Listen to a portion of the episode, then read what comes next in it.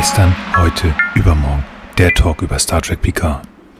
Engage und herzlich willkommen zu unserer kleinen Star Trek Picard Talkrunde. Heute mal wieder zusammen bei Arne in Hamburg getroffen und auch diesen guten, aussehenden, netten Mann werde ich als erstes vorstellen. Hallo Arne. Hallo Nils, schön, dass ihr alle hier seid. Äh, Das macht mir immer riesen Spaß, hier mit euch zusammen aufzunehmen. Äh, Hallo Frank. Hallo! Na, wie geht's euch? Gut, Sehr gut. Wir können uns angucken, das ist total geil. Das ist schön, wieder haben wir es geschafft. könnt, könnt ihr uns eigentlich auch, auch sehen? Nicht, nicht live jedenfalls. Nein. Live? nein. Ja, okay. Aber real life. Also wenn ihr das sehen könnt, dann Seid ihr wahrscheinlich könnt ihr auf das sehen. YouTube? Ja. das ist Aber die meisten werden uns ja so wie gewohnt auch hören, hoffe ich. richtig. Außerdem, wenn ihr uns seht, dann klingen wir anders, als wenn ihr uns hört, weil wir haben nämlich hier so Ansteckmikrofone und die sind aber nicht an die Kamera angebämselt. Deswegen alles anders, wenn ihr uns seht, als wenn ihr uns hört. Verrückt, ne? Aber nichtsdestotrotz ist das meiste ja irgendwie auch gleich, denn wir wollen über Star Trek sprechen. Richtig, ja. Und lasst uns das am besten. Oh. okay. Bist du im falschen, bist du im falschen, Film? Ich bin, was? Fall- ich bin am falschen Set. Oh. Ge gegenüber, Ja, gegenüber ist sabbelt noch eine Stunde über Sound und Kamera. Ich hatte mich jetzt auf Dumbo ach eingestellt. du gute Güte. Obwohl, das war doch ein Tim Burton-Film. Das könnte. Na, Okay. Ähm, Ja. letzte Woche Premiere. Star Trek PK Berlin. Ach Wie ja. könnt- ja, genau, da war was. Ne? Mhm. Wie habt ihr die Woche danach verbracht? Ähm, erheblich gelassener als die Woche davor, muss ich sagen. Ich bin tatsächlich so ein bisschen genervt. Wir Wovon? haben ja diesen, ja, ich, ich, ich bin so ein Verbamselmensch. Ich verliere gerne Dinge. Und wir haben ja diesen coolen Pin bekommen. Ich versuche den irgendwie noch. Oh, du hast aber noch, oder? Ja, nee. Ich trampe jetzt nur noch. nee, ich versuche den Pin nochmal zu kaufen. Und das ist echt ganz schön krass, ähm, für wie viel Geld die Leute, die da waren, diesen Pin verkaufen. Den hier? Ja, genau, den da, den Kunden. Also ich habe den ja auch hier dran. So. Aber ich habe Angst, dass ich meinen verliere. Aber ich möchte ihn auch nicht irgendwo einfach reinpacken, sondern ich möchte ihn ja auch tragen, weil ich ihn toll finde.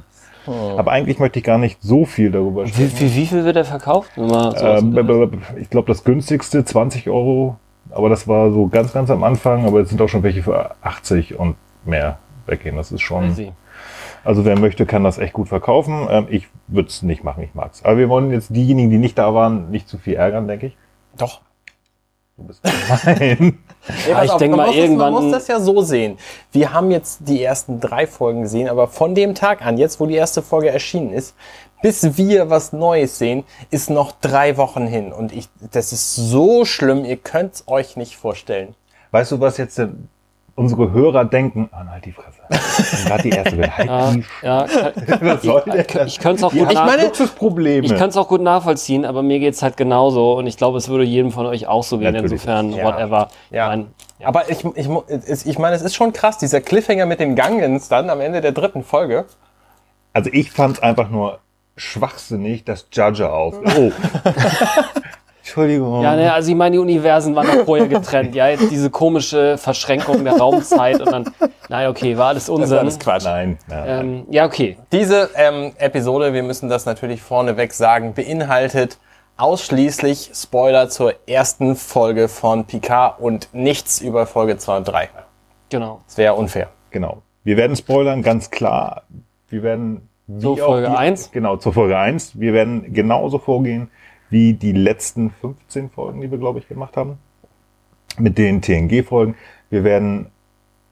Ich habe ich hab gelesen, wir sollen nicht mehr Zusammenfassungen sagen. Ja, wir sollen nicht Kurzzusammenfassung sagen. Kurze- also sagen wir, wir machen diese ultra kurze, sehr knappe Zusammenfassung. Diese Mini Meistens nur Wobei- 30 Minuten dauert. Moment, Moment, lass mich elaborieren.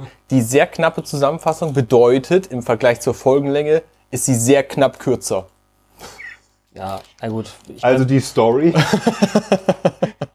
Die ich mein, Story werden wir auch mal. Das, heißt- das heißt Ja. wirklich, ja, es ist alles noch ganz frisch. Wenn ihr uns jetzt hört, ist es der, oder ich weiß nicht, wann ihr es hört, aber wir werden diese Folge am 25. veröffentlichen. Heute ist der 24. Das heißt, heute früh um kurz nach 12 oder kurz nach Mitternacht ist die Folge äh, erschienen. Es wird noch nicht ganz so viel Zeit da gewesen, wo man sie gucken konnte. Wenn ihr nicht gespoilert werden wollt, guckt sie euch erst an. Wir werden spoilern, aber das kennt ihr auch schon von vorher. Genau. Die äh, Folgen gibt's natürlich, wenn ihr das sowieso bezahlt, ähm, bei Amazon Primel. Primel, genau. Und wenn ihr es nicht bezahlt oder nicht bezahlen wollt, kann ich nur empfehlen, wartet zehn Wochen. macht dann den Probemonat und dann wünscht es durch. Dann kostet es Genau. Weil bis es die auf Scheibe zu kaufen gibt, dauert, glaube ich, noch eine Das ganze glaube Weile. ich auch. Das glaube ich auch, auch irgendwie als Download-Content, wo du kaufen kannst bei verschiedenen Plattformen. Ich glaube, da wird Amazon und auch CBS, die werden die Hand da drauf halten. Gut. Wollen wir anfangen? Ja. Gut. Dann muss ich mal mein Pad zur, äh, zur Hand nehmen, denn ich darf ja gleich was erzählen. Und zwar zur ersten Folge der ersten Staffel Star Trek Picard. Erstausstrahlung war am 23.01.2020 in Amerika auf CBS All Access. Die Folge heißt Remembrance. In Deutschland und dem Rest der Welt außer USA und Kanada am 24.01.2020 ausgestrahlt. Weltweit bei Amazon Prime. Gedenken. Und wir wollen einsteigen. Es beginnt mit einer unheimlich schönen Fahrt durch den Mutara-Nebel. Ich habe keine Ahnung. Durch einen echt schönen Nebel und dann kommt ein wunderschönes Raumschiff auf uns zu. Es ist die USS Enterprise 1701 Delta. Wir sind Teil eines kleinen Pokerspiels zwischen Jean-Luc Picard und Lieutenant Commander Data. Es wird so ein bisschen philosophiert, warum Jean-Luc Picard das Spiel nicht beendet möchte und wie viel Geld er nun setzen kann oder nicht. Die Enterprise schwenkt in den Orbit des Mars, der ganz plötzlich explodiert und nicht nur den Mars zerstört, sondern auch die 1701 Delta. Jean-Luc be beginnt, wollte ich sagen. Nein, Jean-Luc Sagst du wirklich Delta? Ich sage immer D. ja, ich habe ja irgendwie bei so einem komischen Sicherheitsverein zwölf Jahre gearbeitet und da ist bei Einzelbuchstaben tatsächlich noch immer das NATO-Alphabet drin. Ja, ich bitte das. Ich bin Pazifist. Jean-Luc wacht auf in einem schnuckligen ländlichen Schlafraum, wird geweckt von Nummer eins, seinem hoffentlich geliebten Hund. Er öffnet das Fenster, guckt hinaus auf die Weinreben des Chateau Picard und freut sich hoffentlich. Wir fliegen nach Greater Boston, einer sehr spannenden futuristischen Stadt, sind in einem Apartment einer jungen Dame, die mit ihrem außerirdischen Freund ein bisschen Wein schnabuliert. Wir finden heraus, dass es sich um Dash handelt. Sie würde kein, würde gerne etwas Neues oder Besseres oder anderes trinken. Kein Wein mehr. Ihr Freund soll mit ihrem vorsinnflutlichen Replikator etwas replizieren. Das tut er natürlich. Er hat sie lieb. Plötzlich wie heißt es? Materiali materialisieren drei, drei, drei schwarz gekleidete Wesen in ihrem Raum. Ihr Freund wird getötet. Dash wird quer durch den Raum geschleudert, kriegt irgendwelche Neuroimplantate an die Schläfen gedrückt, hat so eine Art Brille, eine virtuelle vor der Nase. Die drei Jungs sprechen in einer außerirdischen Sprache, sollen in Föderation Standard, Föderation Standard beziehungsweise Englisch, je nachdem welche Sprache man guckt, sprechen. Setzen ihr einen Sack auf den Kopf. Sie wird erst etwas ruhiger und wird dann zu Kill Bill 1 bis 26. Sie macht die drei Jungs platt. Aber ganz, ganz knallhart, super Fight Moves. Ich habe ja an River Tam gedacht, aber gut. River Tam ist auch gut, können wir nachher drüber sprechen. Plötzlich nimmt sie die Maske wieder ab und ist wieder das junge Mädchen. Total aufgelöst und trauert auch dann noch um ihren Freund. Ich glaube, einmal steht sie da noch starr und sieht Jean-Luc Picard. Genau, ja. Genau, ja. Das kommt in dem Moment, wo sie über dem trauert, da kriegt sie plötzlich so einen Anfall und Genau. richtet sich Dann auf. den Picard, ja. Dann kommt der, wie nennt sich das, die Titelsequenz. Genau, der Vorspann. Also Ja, ich glaube, da werden wir Vorspann. nachher, ja, Vorspann heißt das noch. Da sprechen wir, glaube ich, nachher nochmal gesondert drüber. ja. Genau. Die Szene daraufhin ist wieder auf Chateau Picard. Jean-Luc geht mit Nummer 1 spazieren, spricht mit, Jean, äh, mit Nummer 1 ein wenig auf Französisch. Das ist echt niedlich zu sehen. Sie kommen nach Hause. Wir werden Jean-Lucs Angestellten, bekannten Mitbewohnern vorgestellt. Das sind einmal Laris und Jaban. Zwei spitzohrige Wesen. Wesen. Wir wissen in dem Moment noch nicht so ganz. Also wir schon, weil wir die Comics gelesen haben. Ja, stimmt. Wer die Comics gelesen hat und wir spoilern, es sind Romulaner. Ich würde vorschlagen, wir besprechen die Comics auch nochmal irgendwann. Müssen wir irgendwann nochmal auf den Schirm Weil, aber es gibt halt den dritten noch nicht, deswegen ist es vielleicht noch nicht so sinnvoll, da. aber Stimmt, das wurde schon mal angewandt. Wer machen, wir sagen jetzt einfach, es sind Romulaner. genau. Ja, es wird so ein bisschen über Jean-Lucs schlechte Schlafstrategie gesprochen, dass er aber auch nicht so sehr das Problem mit dem hat, sondern mehr mit dem Aufwachen. Ähm, und ähm, ja, ganz offensichtlich erwartet man Besuch auf Chateau Picard, denn es ist ein großer Tag. Ähm, dieser Besuch scheint tatsächlich eine Reporter-Crew zu sein. Es soll gesprochen werden über ja, eine Supernova, die ganz offensichtlich Romulus zerstört hat, zehn Jahre zuvor. Picard hat noch nie darüber gesprochen. Also, das hatte ich vergessen zu sagen. Picard scheint wohl nicht mehr Bestandteil der Föderation zu sein, wie wir es ja auch in den Trailern gehört haben. Er hat sie verlassen. Warum ist nicht ganz klar. Auf jeden Fall scheint er jetzt in der Öffentlichkeit darüber sprechen zu wollen. Die Reporterin beginnt auch erst noch so mit so ein bisschen belanglosen Fragen, was ist denn da passiert? Und sie wollten ja eigentlich da die Romulaner retten. Und dann merkt er, dass die, Rom dass die Romulanerin, sage ich schon, die Reporterin ganz woanders drauf hinaus, nämlich der Grund, warum den Romulanern nicht geholfen worden ist. Denn ganz offensichtlich ist es so gewesen, dass auf dem Mars einige Synthetics, einige Androiden, eine Art Aufstand geprobt haben und die Planetia Utopia Schiffswerften in die Luft gesprengt haben und der Mars noch immer am Brennen ist. Jean-Luc Picard ist ganz schön angenervt über diese Fragen, weil er dachte, es ging halt um diesen traurigen Tag, wo die Romulaner, also wo viele, viele Romulaner ihr Leben und natürlich auch ihren Planeten verloren haben. Es wird immer weiter tiefer gebohrt. Die Reporterin spricht am Ende sogar Lieutenant Commander Dayton, der ja nun ein Androide war, und stichelt da so ein bisschen, ähm, ja, und äh, was ist denn das? Und da bricht er das, nachdem er wirklich ausgeflippt ist. Und dann sagt er, er musste so handeln. Was genau das ist, das wissen wir nicht so ganz. Also er scheint sich da so ein bisschen mit der Star Sternflotte verkracht zu haben. Er war nicht einig mit dem, was die so machen wollten. Und äh, er bricht das Interview ab. Also er ist richtig genervt und bricht es ab. In der nächsten Szene ist etwas, wo, was wir schon mal gesehen haben, ganz gut. Jean-Luc Picard mit einer Flasche Wein sitzt irgendwo, lächelt und lacht ein bisschen herum und hat sich halt die halbe Flasche Wein reingezwitschert.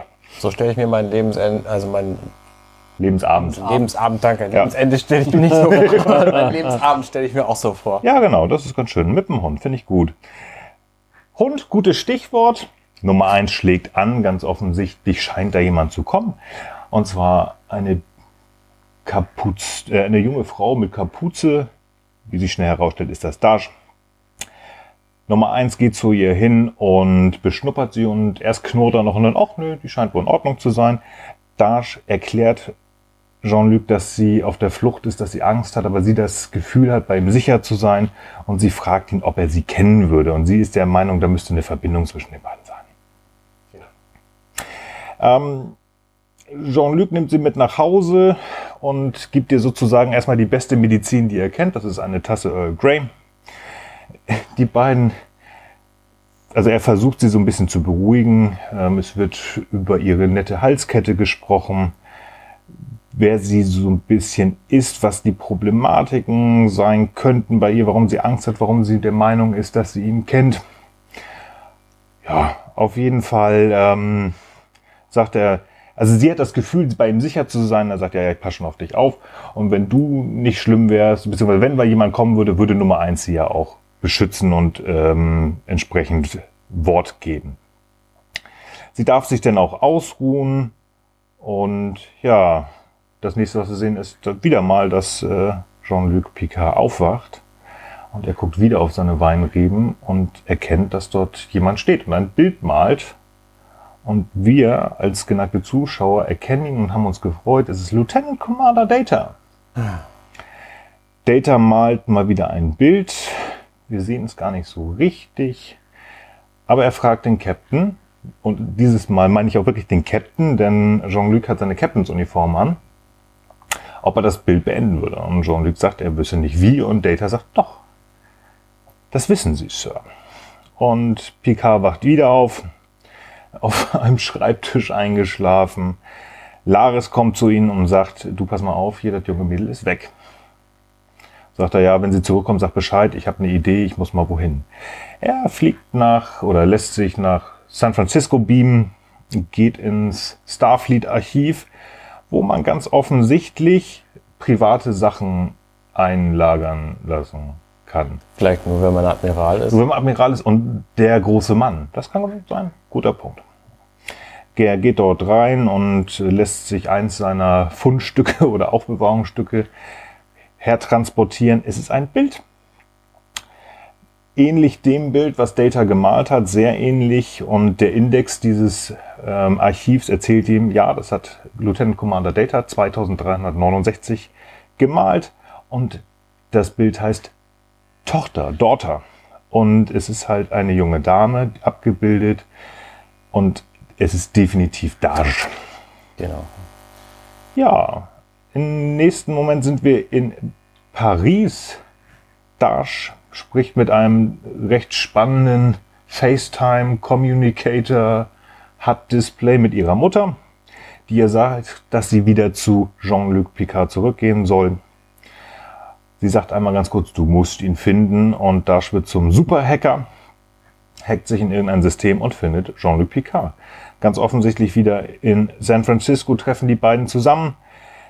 Picard erklärt Dash, dass er der Meinung ist, dass sie möglicherweise so eine Art Nachkomme von Data sein könnte oder ist, wenn man ihm zuhört. Also er ist da sehr schnell genau dieser Meinung. Dash ist natürlich vollkommen verwirrt und kann das auch nicht so ganz verstehen. Aber bevor die beiden das richtig ausdiskutieren können, tauchen schon wieder schwarzbehelmte Kreaturen auf oder Lebewesen, Männer, Frauen, whatever, die hinter den beiden her sind. Dash wird wieder zur, ähm, wie heißt sie? Du hast es gesagt. River Tam. River Tam, genau, also zu einem Martial Arts Superstar, macht die da alle platt. Der letzte Schwarzbehelmte verliert seinen Helm, äh, zumindest zu teilen, spuckt sie an mit einer grünen Flüssigkeit, Blut möglicherweise, ist nicht ganz klar. Auf jeden Fall fängt Dash an, sich aufzulösen. Eine Waffe, die auch von dieser grünen Flüssigkeit getroffen wird, überlädt und ja, die Explosion zerstört und tötet nicht nur Dash, sondern auch die schwarz behemmten ja, Lebewesen. Aber inzwischen wissen wir, dass es nicht nur mehr irgendwelche Lebewesen sind, sondern es waren Spitzohren. Romulaner. Romulaner, höchstwahrscheinlich. Genau. Picard erwacht im Chateau Picard, wer auch immer ihn dahin gebracht hat, erklärt Laris und Saban, dass äh, Dash tot sei und ähm, dass er eigentlich hätte auf sie aufpassen müssen und er hätte seine Zeit vertan. Er wäre eigentlich nur dort gewesen, um auf seinen Tod zu warten und er müsse jetzt mal was tun.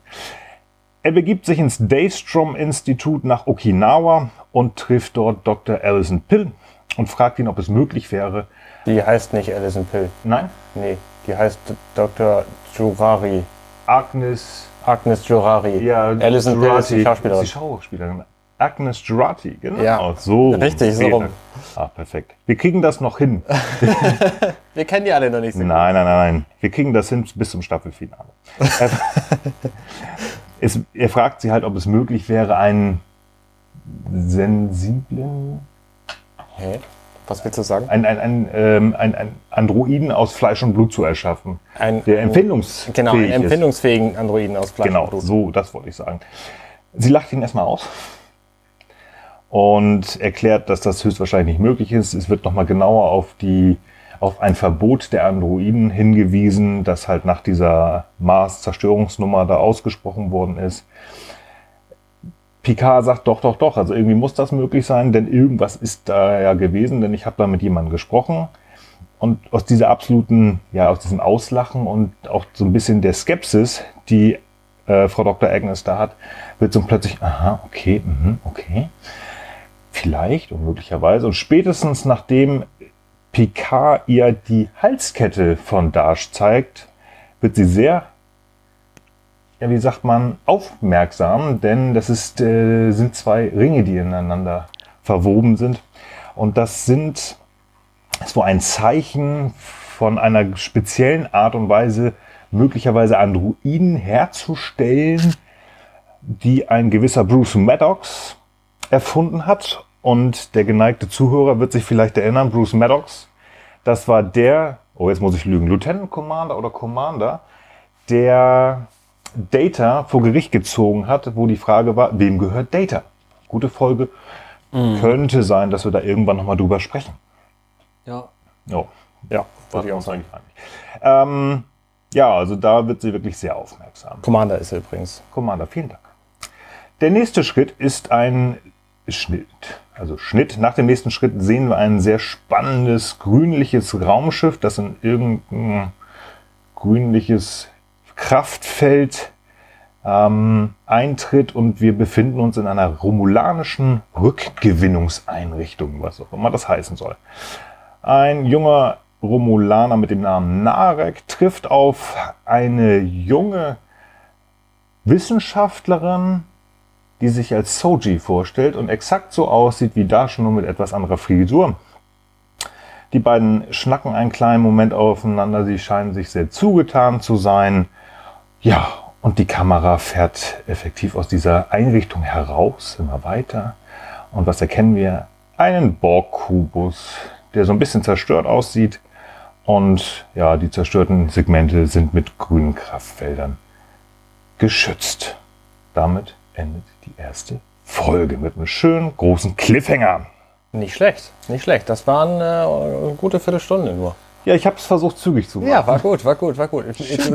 Also für mich hast du alle Details quasi ausgelassen, aber da kommen wir ja jetzt zu. Wir wollen ja auch noch was besprechen. Wir wollten ja nur die Story bringen. Jetzt muss ich mal einen Schluck Wasser trinken. Sehr gut. Gut. Ich möchte bitte mit der allerersten Szene anfangen. Die allererste. Die allererste. Der äh, ähm, vermeintliche, wie hast du ihn genannt? Mu. Mutara-Nebel. Mutaba-Nebel? Mutara. Also dieser Nebel, in dem die Enterprise, glaube ich, schon mal war, aber auch ähm, unser aller Lieblings-Captain Kirk. Also, Kirk auch. Ja, wir hatten noch mal diesen einen Nebel. Ja, ich erinnere mich. Da haben wir drüber gesprochen, Ja. wo ich gesagt habe, dieser Nebel, da hatte, da hat der Nebel einen anderen Namen, anderen Namen gehabt, wo Kirk sich vor Khan versteckt hatte. Und einmal war das Mutara-Nebel und einmal hieß der. Ist ja auch wurscht. Okay, okay. Nein, also es geht mir jetzt gar nicht um den Nebel, sondern es geht mir darum, was wir da sehen. Und das ist halt Fanservice. Die Enterprise. Die Enterprise, Ja, genau. natürlich, Ich natürlich. möchte auf die Enterprise. Volle wir starten also wirklich mit einem für mich positiven Schlag auf die Schnute, nämlich mit der Enterprise Day. Das sieht so geil aus. Dieses Schiff ist so wahnsinnig schön. Ja, vor allen Dingen, wenn man sich überlegt, dass die letzte Enterprise D, die wir gesehen haben, war 1994, 97 kam der, glaube ich, raus. Generation? aber nicht 96. Ähm, Contact Ja, whatever. Es ist Egal. auf jeden Fall 96 war First Contact. also super lange her. Über Es ist 20 Jahre her. Es ist lange Ja. her. Das bedeutet auch, die Technik ist weitergegangen. Und das Schiff sieht so schön aus. Ja. Wenn man das mit modernen Fernseher sich anguckt, du hast da deine inzwischen, ich sag mal, diese kleinen Fernseher mit 55 Zoll und irgendwie ultra super duper HD und 4K und schieß mich tot.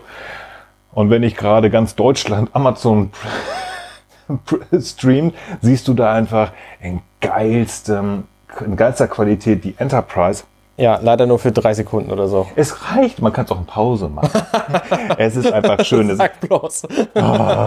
es ist so schön. Also wie gesagt, natürlich, es wird damit gespielt. Gleich als erste Szene macht es ja Sinn zu sagen, Leute, guck mal hier, wir sind wieder da, Schakalaka. Ja.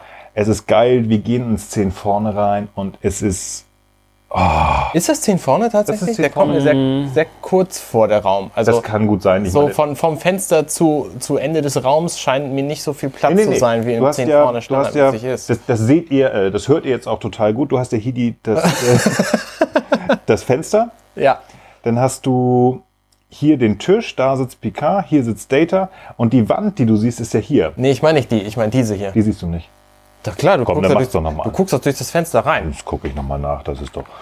Also wir gucken ja durch das Fenster rein und sehen dann die Rückwand und die scheint mir relativ nah zu Ich sein. guck Aber noch mal. der Ort passt natürlich total gut für 10 vorne, klar. Absolut. Also es ist definitiv 10 vorne. Du siehst ja auch den Flug, der da reingeht, ähm, der von vorne einfach wirklich in dieses 10 vorne ist ja halt in diesem. Es sieht halt so null nach Studio aus, sondern so ein bisschen mehr nach, ähm, nach Es ist ja auch Film eine Noir Erinnerung. Bar. Ja, genau. So. genau da, ist damit ja auch eine gespielt. Erinnerung. Das ist das, was Ja. ich sagte.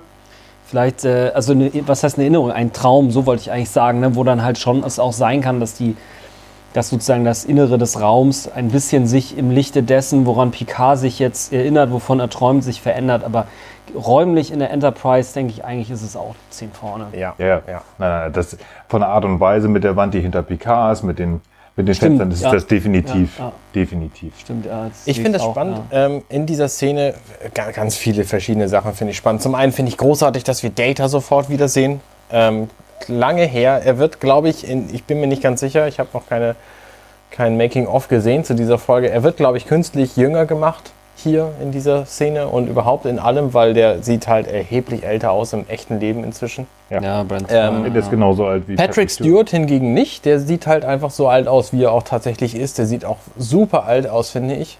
Ähm, Man gewöhnt sich aber sehr schnell dran. Und Es passt. Es genau. passt. Und Data trägt hier Uniform. Und zwar die Uniform, mit der wir ihn zum letzten Mal gesehen haben. Nämlich Genau. die Nemesis-Uniform. Das ist die quasi ganzkörper schwarz. Oben an den Schultern ist sie grau. Und darunter hat er halt einen bunten Schla einen, einen, gelben, einen gelben Schlafanzug an. Nehme ich mal an, ich Ein weiß Roll- es nicht ist genau. ein Das ist damit die schneller, weil das ist ja so eine Kriegsuniform. Dann ziehen sie ihren Schlafanzug nachts an und ziehen einfach die tagsüber die Uniform drüber. Genau.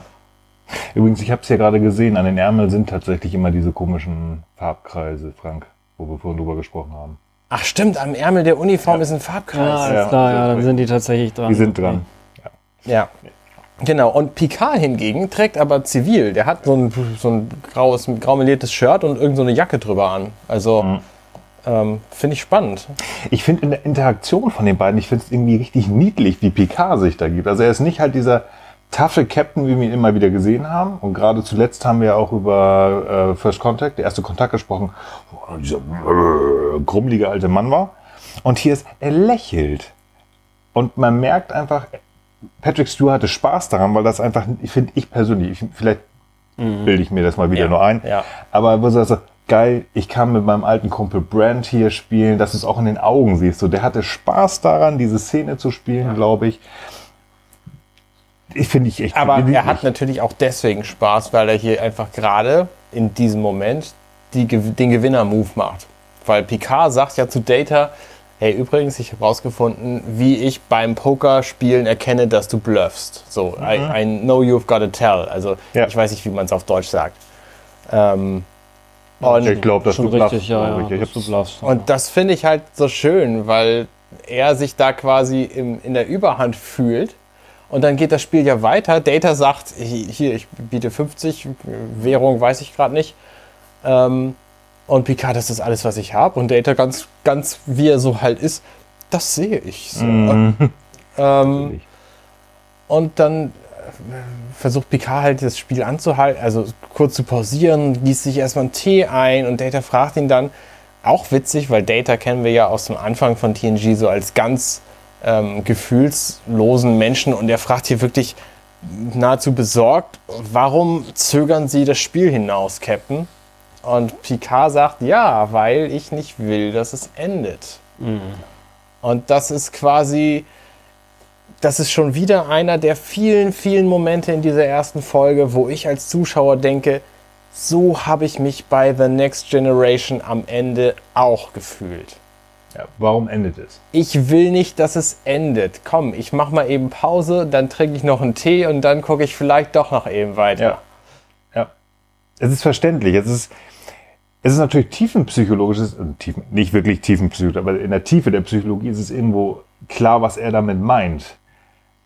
Weil, wie wir auch später nochmal hören werden, und wir haben es ja auch in Nemesis gesehen, Data hat sich für ihn geopfert. Und jetzt sitzt er da wieder. Also es macht halt Sinn, er sagt, ich will nicht, dass es aufhört, weil du bist wieder da. Ja. Und wir hatten das ja schon gesagt, in der erste Kontakt hat das angefangen, dass wir diesen Picard Data Arc hatten, dass sie diese Figuren noch weiter. Data war immer ein unheimlich wichtiger Bestandteil von der nächsten Generation, aber erst ab, also sind wir mal ehrlich, in Generation ist er so eine kleine Witznummer da mit seinem, mit dem Emotionschip. Aber die, der, der erste Kontakt haben sie die beiden näher dran gemacht. Brent Spine hat auch viel mehr geschrieben und dann ist das klar. Das ist schon, ja, tiefgründig. Und was, was ich gebe dir recht mit dir, ich will nicht, dass es endet. Und es ist schön, weil wir jetzt wieder auf der Enterprise sind, geht's weiter. Ja. Ich habe übrigens in unserer letzten regulären Folge unfassbaren Quatsch erzählt. Oh, ich habe nämlich behauptet, in Next Generation und Star Trek im Allgemeinen geht es sehr wenig, wenig um Sex. Und das ist kompletter Quatsch. Fast jede dritte Folge dreht sich irgendwie um Sex. Danke, Boris. Ja, vielen Dank, Boris. Das war ein sehr guter Hinweis. Ich habe mir das nochmal ins Gedächtnis gerufen. Es gibt unfassbar viele Folgen, die als Lösung haben, Leute, poppt mehr. Ja, bei Kirk sowieso. Und total danke, beeindruckend. vielen Dank, So, Boris. es dass wird natürlich alles nicht gezeigt, so, aber Ah, Moment. meine Güte. Nicht so, aber vielen Dank, Boris, dass ich mich daran erinnert habe, in die, welche hässliche Klamotte William Riker in der ersten Staffel in, auf diesem Amazon-Planeten gesteckt worden ist und wo er da mit der Chefin von diesen Amazonentanten da Snoo-Snoo gemacht hat. Äh, Oh, ich wollte es nie wieder sehen, hören und ich habe mich daran erinnert. Vielen Dank. Nee, aber du hast recht. Das ist ja genauso, was ich auch mal gesagt habe, wo du eigentlich mal gesagt hast, da wird nicht getrunken. ja, Romulanisches das gibt's halt auch Kirk. Nase lang. Es ja. ist aber halt, es wird anders damit umgegangen. Nicht so Genau. extrem wie halt in den 80ern es wirklich war oder in den 60ern. Das ja. Und jedenfalls Troy haben wir vor Star Trek 8 auch nie betrunken gesehen, also zumindest da hatte ich recht. Das stimmt. Glaube ich. da wird bestimmt jetzt auch irgendjemand kommentieren. Mach das. Betasoid übrigens. Betasoid, Ähm, ja. Betasoid, ja. meine ich gar nicht. Trill meine ich. Trill, War ja. in der Interviewszene gerade zu sehen. Also kommt gleich. Hier, da ist ein Trill zu sehen. Ja, Ja. Da kommen wir ja gleich hin. Genau. Nee. Ja, Frank, möchtest du noch was zu der Fanservice-Szene sagen? Nee, ich fand es nur einfach auch sehr bewegend, wie Picard eben in seinem Traum einfach den Moment mit Data, in dem er wieder auftaucht, einfach nicht loslassen will und dann noch dieses Spiel mit dem Tee und dem, der Milch und dem Zucker, die, er, die, die, die er ja dann Data immer wieder anbietet und äh, genau, ja, und dann wechselt es ja quasi von der, von der schönen Erinnerung ja eben in diese äh, ja, in sozusagen den, den, den Punkt in der Geschichte, der ja quasi Datas Ende nochmal ein negativeres, eine negativere Wendung gibt. Also er ist ja zum einen gestorben und dann geht das ja über in diese Szene, wo eben äh, äh, Picard durchs Fenster eben einen Blick auf diese explodierende Planitia-Station auf dem Mars hat. Und er sich dann auch wundert, wieso sind wir am Mars. Und ich finde, das passt so symbolisch, weil letztlich durch diesen Akt, wie wir in der Folge erfahren haben, die Nils ja vorhin auch schon zusammengefasst hat und die ihr hoffentlich auch alle gesehen habt, ist es ja so, dass seitdem dort eben so ein, so ein Aufstand der, äh, der Synthetics oder der Androiden war, jetzt die Androiden quasi galaxieweit gebannt sind, also verboten sind. Und das bedeutet natürlich, selbst wenn es irgendeine Chance gäbe, Data zurückzuholen, wäre es wahrscheinlich nicht mehr mehr erlaubt. Also das setzt zu dem Ganzen noch so, so die Krone auf irgendwie, dass, Ja. dass so die Trennung so total absolut ist. Und ja, genau das würde, das fall- fällt mir auch so dazu ein. Aber ansonsten habt ihr eigentlich ja alles gesagt. Ja. Genau. Wollen wir Ja, über nächste Chateau Szene. Picard- Ja, willst du darüber sprechen? Na, natürlich. Ja, bitte. Also selbstverständlich kommt da nicht. Nee, Nee, da, äh, da passiert eigentlich gar nichts. Ne? Picard wacht nur auf und wir sehen, er ist es, es relativ ist schön entspannt. gemacht, das schiebt Chateau. Schön an dieser St- Stelle übrigens finde ich die Einblendung unten Chateau Picard, Ja. Frankreich. Ja. Ich finde es so gut, wenn man einfach weiß, Wo man ist. wo ja. man ist. Was sehen wir eigentlich gerade? Man ist nicht hin und her geworfen wie im neuesten Star Wars Film. Ich erwähne es immer wieder, der macht so viele Dinge falsch. Ähm, Wer hat es erfunden? Die weiß nicht. X-Akten. Achso, ah, ja. ja, das stimmt, ja. Genau. Also da muss man sagen, schöne Grüße an den Akte X-Cast und die Boah, das war aber auch immer so cool, dieses Geräusch, dann noch so dieses di di di di di di dass so der Text dann so nach Bei, den, bei den. X-Files. Ja, ich fand's so Nein, cool. aber ich bin dabei. Das ist echt, echt klasse, dass man, dass sie das aufgenommen haben. Also es erinnerte mich tatsächlich an Into Darkness. War das da nicht auch?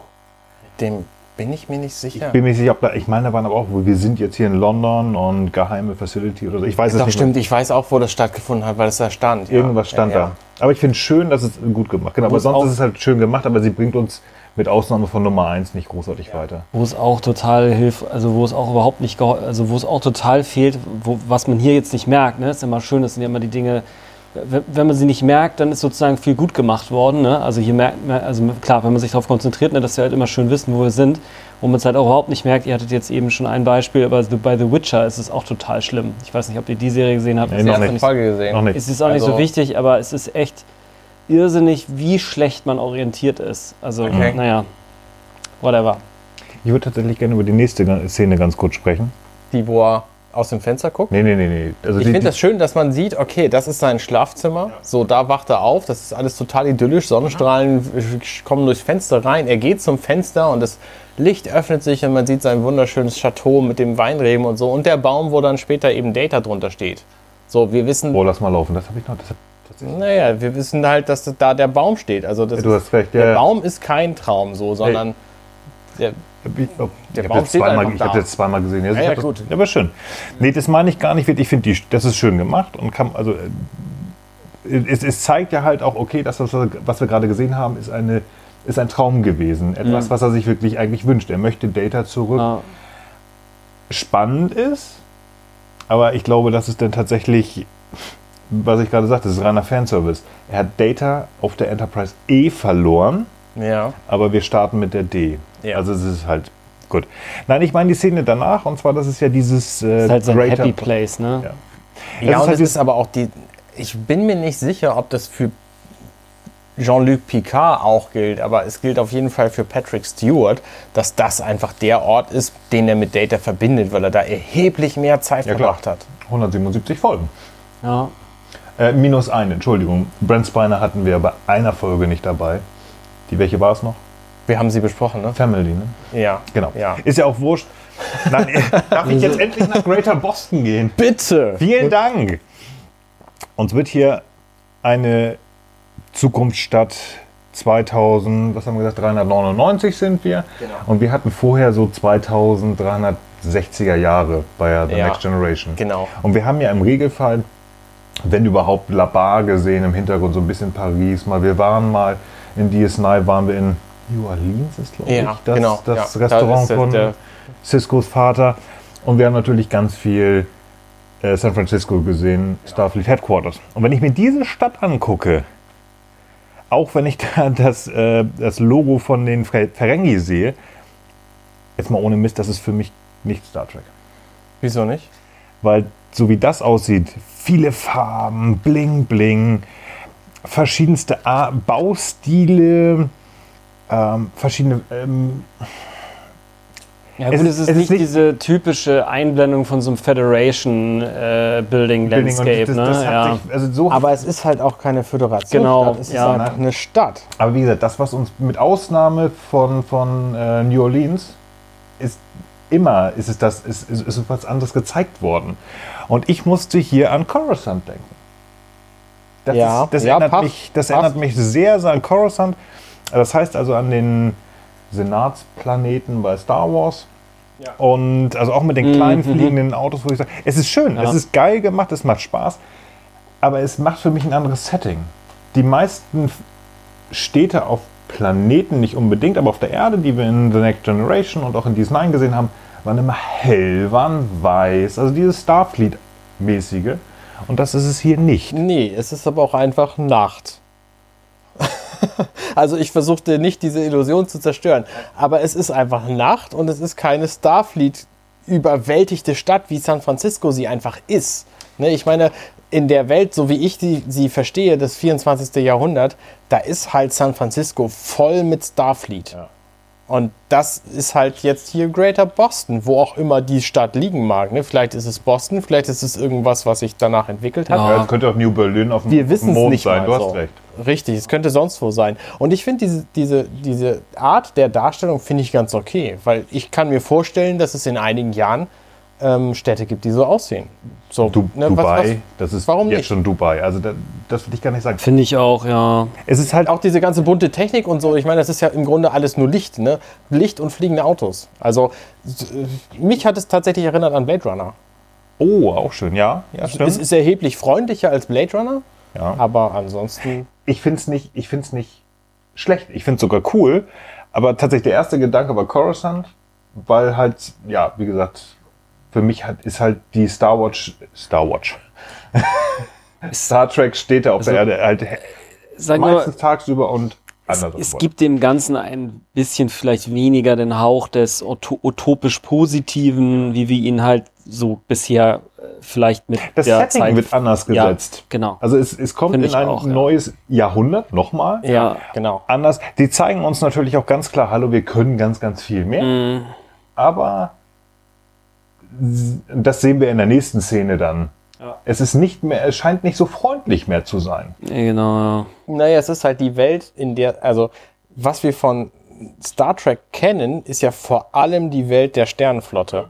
Ne, Wir sehen von vielen anderen Planeten, sehen wir die Welt ohne die Sternenflotte. Von der Erde selber sehen wir sie nur ein ganz, ganz bisschen zwischendurch mal. Und dies hier ist jetzt einfach mal so eine Stadt, wie sie im Grunde.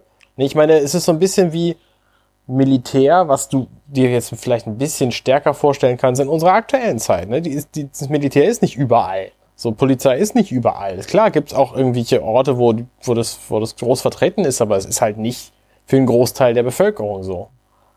Ne, Ich meine, ein Großteil der Bevölkerung der Erde, wo ich jetzt mal diese Stadt vermute, weil da gibt es da hinten einen Fluss und so, ähm, hat, ist einfach kein Militärvolk. Nee, das ist klar. Ja, das war einfach nur so eine Eingebung, die ich da hatte. Ja, schön. Das nächste ist, glaube ich, die Dash-Szene. ja, genau. Und hier finde ich spannend an dieser Dash-Szene. Wir sehen zuerst Dash in der Supernahaufnahme, wo man nur ihre Augen sieht. Und dann sehen wir, das weiß ich. Ich war gerade bei der Szene davor. Ähm, also wir sehen zuerst Dash, wo man nur ihre Augen sieht. Wunderschön. Und dann sehen wir ihren Freund, auch mit Fokus auf den Augen. Und wir sehen, dieser Freund ist Xahien. Keine Ahnung, wie das auf Deutsch heißt, aber dieses Volk der Xahiens kennen wir aus Discovery. Da gab es einen Shorttrack mit der Xahien Queen, deren Namen man nicht aussprechen kann. Die, die so geil Und die tauchte ist. dann in der zweiten Staffel tatsächlich auch auf. Und daher kennen wir diese Rasse überhaupt. Und das finde ich spannend, dass sie ausgerechnet diese Rasse jetzt dem Freund von Dash gegeben haben. Den komischen Namen. Die hatte einen extrem strange Ja. Namen. Der war auch super lang und wurde dann irgendwie kurz abgekürzt, aber wir reden wenig Ja, sogar. über Discovery an dieser Stelle. Deswegen, Spock hat gesagt, wir reden nie wieder. okay, verstehe. Und mit dem Äh, Schlittohr legt man sich nicht an, sagt der Pille.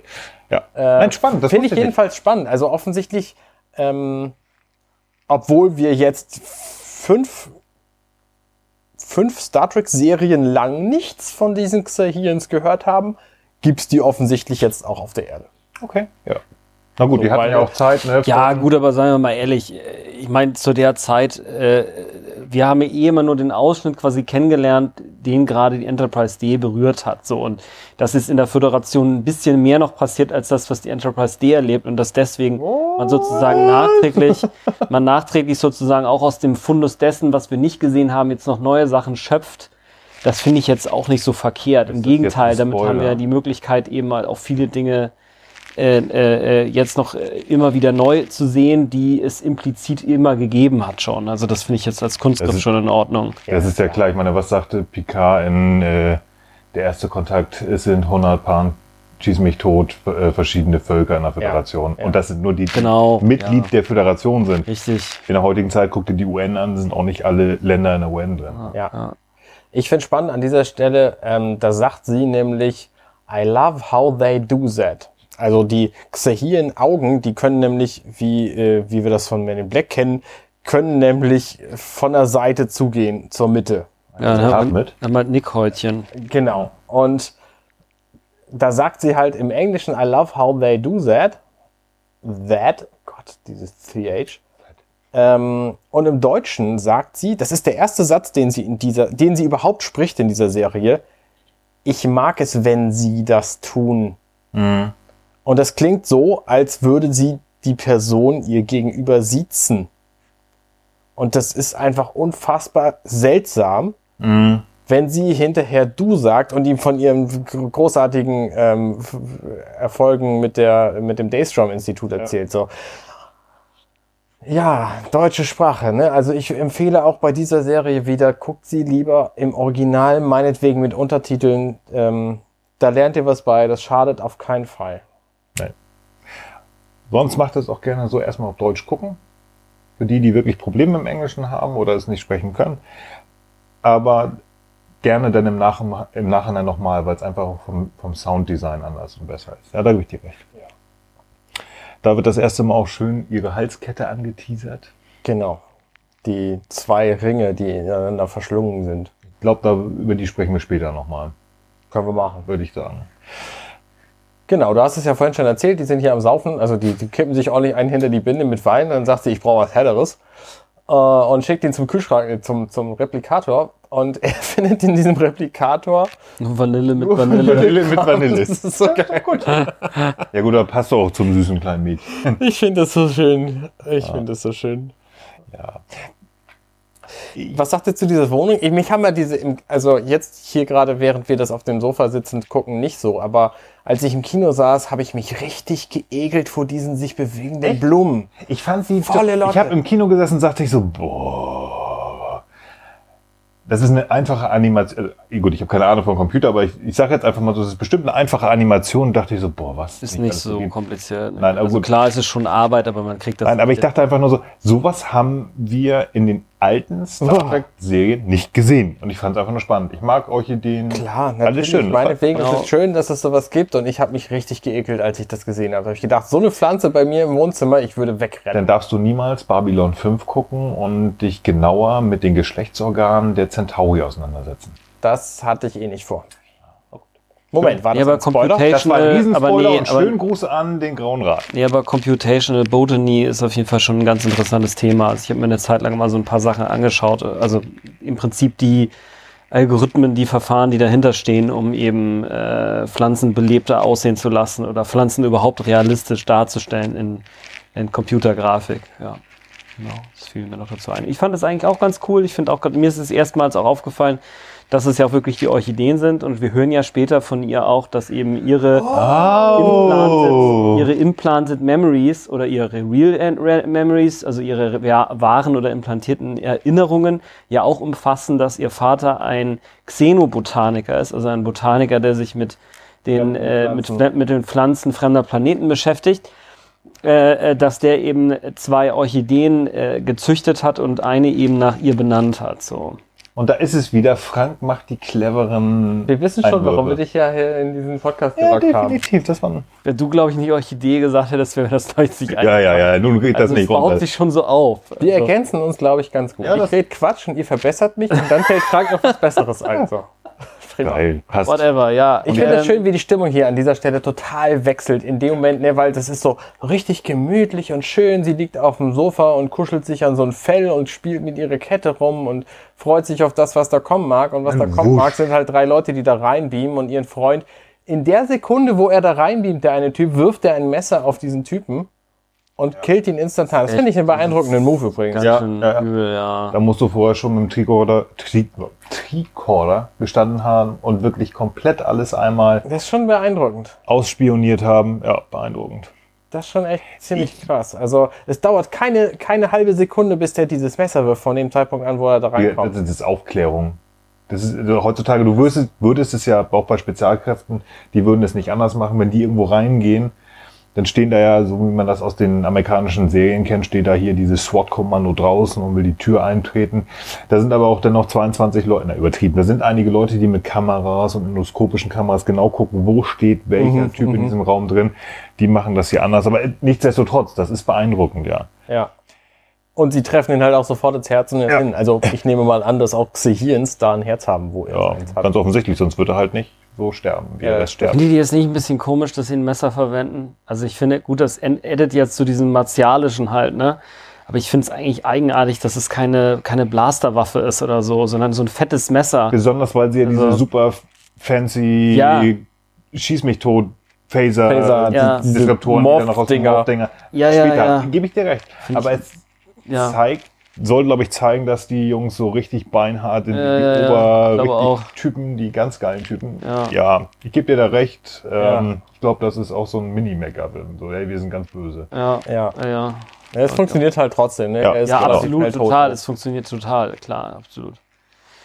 Genau, auf jeden Fall dann, äh, ich glaube, das hat der Nils ja auch schon beschrieben, ne? sie wollen sie da jetzt quasi erstmal irgendwie abscannen, dann wird sie aktiviert, als sie dann im Müllsack steckt, äh, im Stoffbeutel da über dem Kopf hat und macht die Jungs dann halt platt. Was ich so ein bisschen irritierend finde an dieser Szene. Haben die Jungs so Angst, dass sie erkannt werden? Weil sie sprechen ja mit einer außerirdischen Sprache. Und dann haben wir gesagt, ich glaube im Deutschen heißt es halt, sprich Föderationsstandard, im Englischen heißt es, sprich Englisch. Äh, Ja. Englisch. Also Ja. das finde ich irritierend, ähm, weil so wie die aussehen, wie sie mit ihr aussehen, äh, umgehen, habe ich nicht das Gefühl, dass die geplant haben, sie weit kommen zu lassen. Ein bisschen, hm. Also, weiß ich auch nicht. Nee. Vielleicht Aber sollte es einfach wirklich nur zeigen, hey, das sind keine Menschen.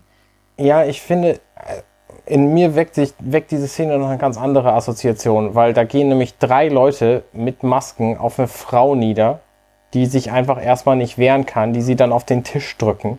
Ja. Oh, Und ich ja. finde es ganz gruselig, ehrlich gesagt. Ja. Und ich glaube, das ist auch die Assoziation, die diese Szene am Anfang tatsächlich herbeirufen soll. So, ne, ich meine, wer weiß, was da noch passiert. Dann tun sie irgendwelche komischen Geräte an den Kopf. Keine Ahnung, was die machen. Und dann, dann dreht sich ja die Szene um. Aber bis dahin fand ich es echt. ja, eklig. ich weiß, worauf du hinaus willst und das wollen wir uns gar nicht vorstellen. Ja, das stimmt, da hast du recht. Ich finde es halt wieder mal komisch, das ist aber eher auch immer so häufig Dramatik in solchen Filmen. Warum hängen sie da jetzt noch rum? Warum beamen sie nicht gleich mit ihr zusammen weg? Ne, stattdessen setzen sie sich halt der Gefahr aus. Sie wissen offenbar, dass sie gefährlich ist, dass sie sich aktivieren könnte, schon aktiviert hat. Ähm, also was soll das rumgehampeln noch? Das ist eine Sache, aber gut, das irgendwie muss man es halt machen. Ne? Sie muss ja auch irgendwie jetzt, die Handlung muss ja quasi auch weitergehen. Äh, und was ich halt generell auch so ein bisschen eigenartig fand, war, sie hat, ist ja fürs Daystrom Institute angenommen worden, ne, für äh, künstliche Intelligenz und Quantum, äh, eigentlich nochmal Bewusstsein oder was, Quantenbewusstsein. Und das wird cool gefunden, obwohl wir, was wir noch lernen werden in derselben Folge, das mit dem ganzen künstliche Intelligenz und Robotics-Krempel halt überhaupt nicht gerade in ist. So, das also verwirrt mich halt maßlos Ja.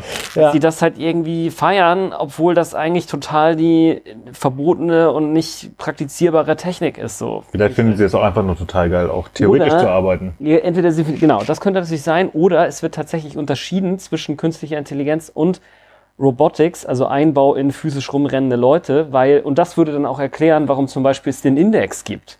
Es gibt ja diese Tante, klar, die ja. in dem Mhm. Archiv Ja. als Hologramm, also Hologramme, die halbwegs intelligent sind, sind offenbar in Ordnung. Ne? Ja, Ähm, ja. Naja, okay, gut. Das, ja.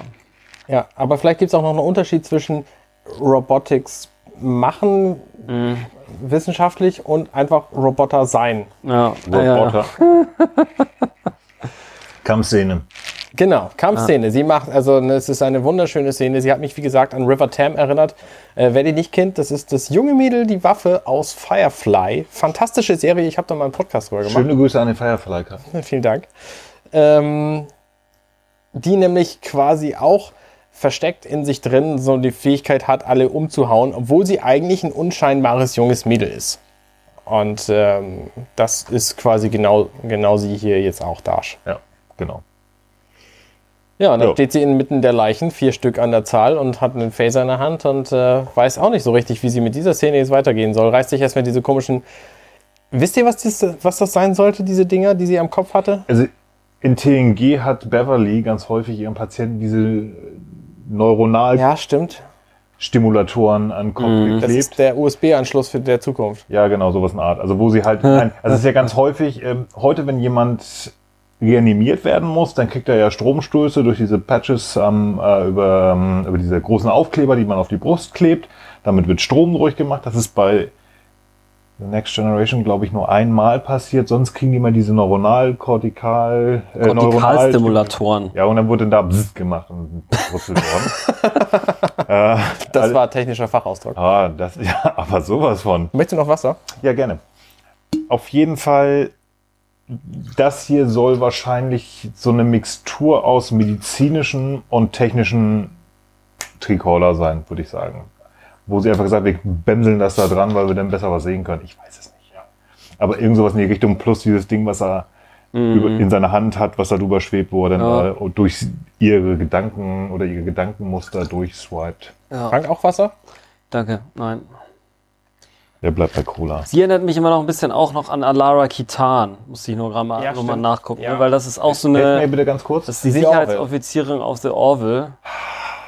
Kleiner Ja. Gruß auch an Ja, ja, ja, offenbar The Das war ein Orville. Spoiler. Na, ich habe drei Folgen geguckt. Nein, alles gut, alles gut. Ich muss Ja, sagen, gut, ist okay, Kleine, das ist ne? einfach eine Figur aus der Serie. Ich Genau, glaub, das die kleinste, aber stärkste Figur in dieser Genau, Serie. ja, alles klar, danke schön. Ja, da habe ich auch einen Podcast drüber gemacht. übrigens. Ja, schöne Grüße. Schöne Grüße an offenbar The Orville. Mich hat sie tatsächlich auch nicht in dieser Szene, sondern später an Lal erinnert. Aber dazu kommen wir Da vielleicht kommen wir später, später noch. noch. Ja, ist klar. Genau. Ja, genau. Ja, schöne Szene, gut gemacht.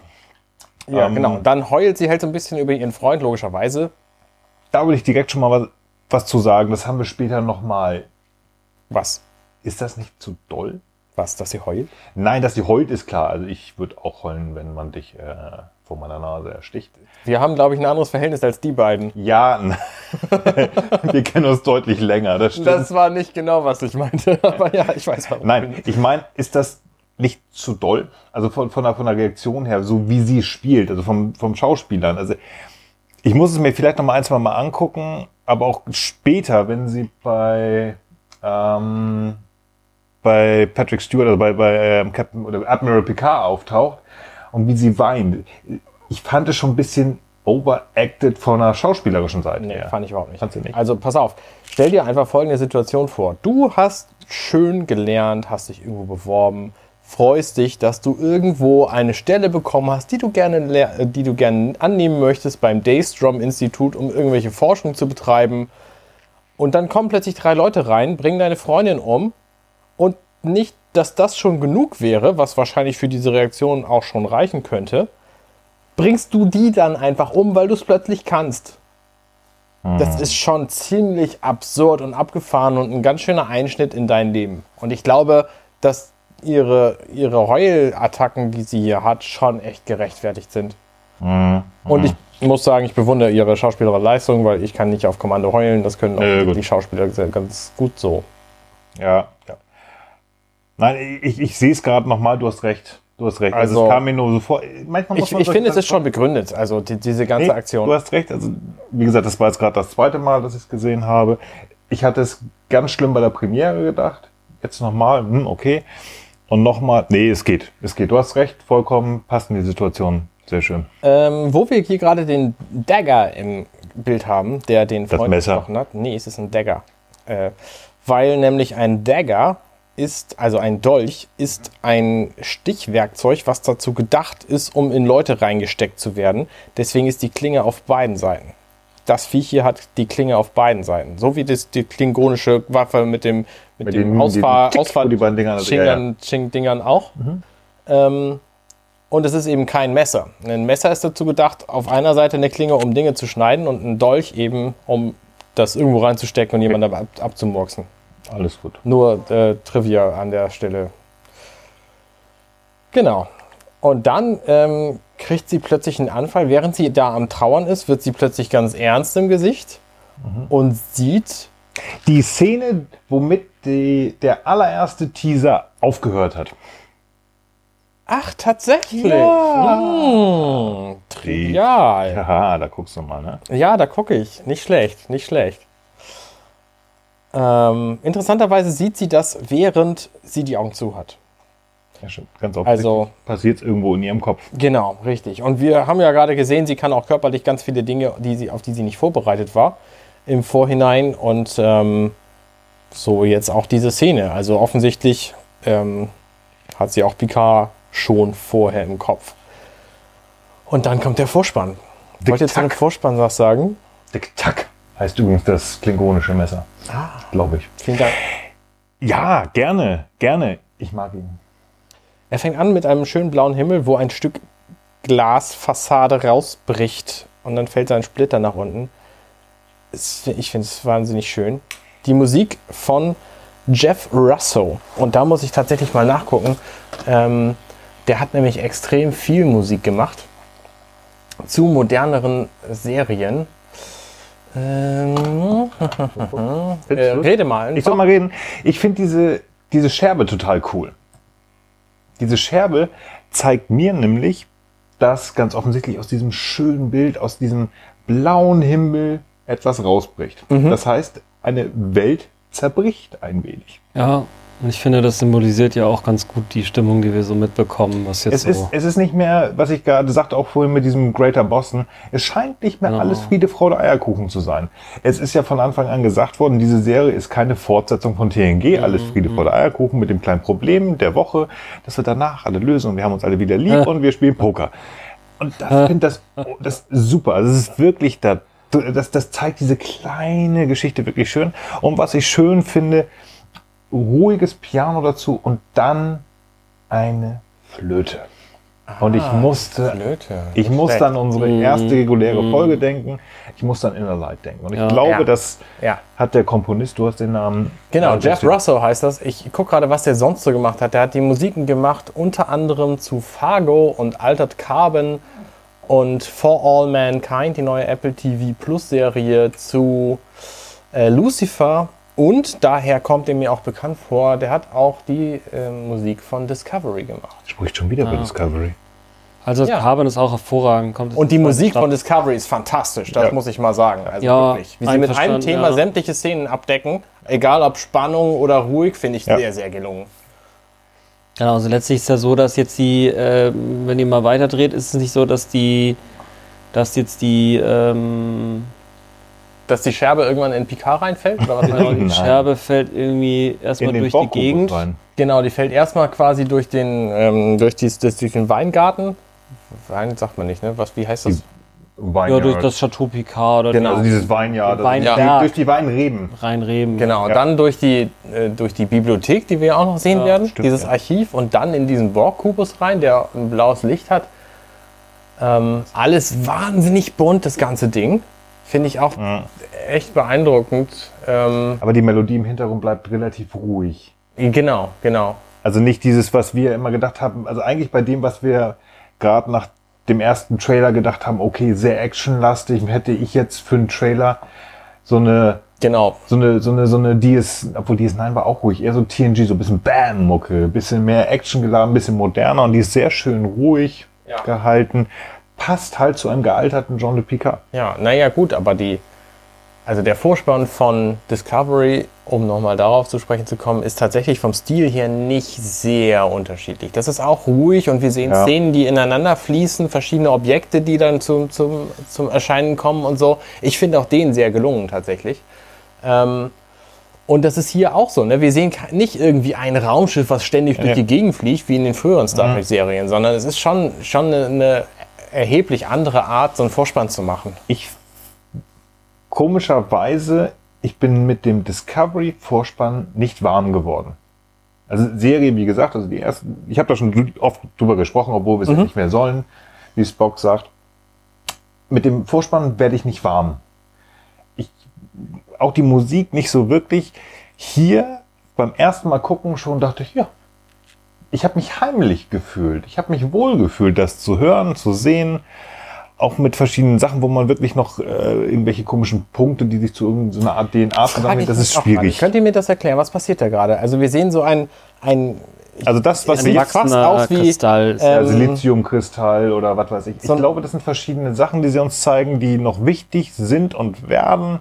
ich glaube, dass das auch Wir eine, so eine auch- Vorschau ist auf die ganze, Genau. die ganze Ja. Serie, ehrlich Ja, gesagt. Wir sehen ja auch zwei Kristalle und die sich so voneinander auseinander so wegbilden und das könnte zum Beispiel auf dieses äh, Erstellen der äh, Klone in Paaren zum Beispiel Zum Beispiel. was, was, hinweisen. was also Agnes Girardi, die Ärztin, ja sagt, Genau. sie werden noch immer zu zweit hergestellt. Auf der anderen Seite Genau. sagt sie ja, man könnte mit dieser Idee von Bruce Maddox einen, einen empfindungsfähigen, data-artigen Androiden herstellen Aber aus aus einem Blut, einzigen Neuron seiner Ja. posi- positronischen Matrix. Mhm. Das ist da bestimmt drin. Dieses Zusammenfügen von, diese Kette, die dann steht. Das sieht aus für mich wie eine, es ist dunkel, es ist auch nicht wirklich eine DNA-Strang, wie er beim Menschen ist. Vielleicht was, was, ja, androidisches davon. Ja, also Irgend ich finde interessant, dass das Ganze, die, das, es gibt ja diesen Urknall quasi und der passiert in einem Borg-Kubus drin. Mhm. Weil das, was wir hier sehen, ist ja ein Borg-Kubus, dann fällt da irgendwie ein, ein diese, dieser Splitter Der vom Splitter Anfang rein, rein, und dann kommen diese ganzen Kristalle, die sich irgendwie vermehren und daraus wird dann halt diese DNA-Sequenz. Ähm, ich habe das Gefühl, dass wir am Ende der Serie genau verstehen, was hier gemeint ist. Und jetzt weiß ich einfach noch nicht so genau, worauf das Das hinauslaufen glaube ich soll. auch nicht. Ich glaube aber, Also das da- sieht auch ein bisschen aus wie so ein neuronales Netz oder Ja, so. Ich glaube also, aber, dass da, dass da ein Cut drin ist. Das ist einmal die Borg-Geschichte. Denn nach dem Borg geht es ja so, dass diese Kette sich entwickelt. Und ich Ja. glaube, das sind zwei verschiedene Sachen. ich glaube, dass das alles eins ist und dass Und- das hier diese, diese Iris dann wird. Das, glaube ich, ist noch mal was anderes. Und diese Iris wird ja dann später die Roboteraugen-Iris. Mhm. Ähm, also irgendwie die Geschichte von, von Borg-Kubus und Entstehung und Entwicklung und Menschen und Maschinen hängt alles irgendwie zusammen. Das wird So. irgendwo zusammenhängen, aber es sind. Ja, ich denke mal auch, ich denke mal auch, dass wir irgendeine, also das, ich finde es schon ganz spannend, sich das mal ein bisschen zu überlegen, weil es, äh, also zum einen ist es so, dass wir ja so, ein, so dieses, dieses, dieser Splitter so ein bisschen durch einen Ritt durch verschiedene äh, Szenen macht, die letztlich auch das Leben von Jean-Luc Picard be be be berühren auf der einen Seite und dann glaube ich, glaube ich auch, dass wir hier so eine Art Geburtsstunde eines künstlichen Wesens sehen und das irgendwie auch mit den Borg verknüpft ist, die ja auch teilweise künstlich sind. Data ist natürlich künstlich. Diese Katastrophe ist von künstlichen Lebewesen äh, losgetreten worden. Dash ist dann künstlich. Also wir werden da, glaube ich, schon, wie, wie ihr meint, wir werden da wahrscheinlich äh, irgend, irgendwie noch zusätzliche Informationen über all diese äh, Entitäten sozusagen gewinnen. Da bin ich auch schon sehr gespannt drauf. Es kann natürlich auch gut sein, dass vielleicht sind die Borg die Lösung. Ja, ja, ja. Man weiß es nicht. Das werden wir Vielleicht ist merken. auch das Ja. Problem. Oder beides. Oder beides. Ich finde es ganz spannend, dass, dieser, dass diese Scherbe, die ja aus dem blauen, also zumindest eine Scherbe, es wirkt so ein bisschen so, die ja rausgebrochen ist am Anfang, sich am Ende wieder in etwas reinsetzt. Ja, In- genau. ja. In Picard. Das Ja. ist ganz offensichtlich. Ist irgendwas kaputt, aber er versucht es wieder heile zu machen. Er ist vielleicht sogar die Lösung, whatever. Sehr, Ja. sehr schön. Also auch da sieht man, dass in diesem, dass auch hier so ein kleiner Kreislauf drin ist in diesem, Ja, in diesem das Vorspann. ist schon echt Ja. cool gemacht, ja.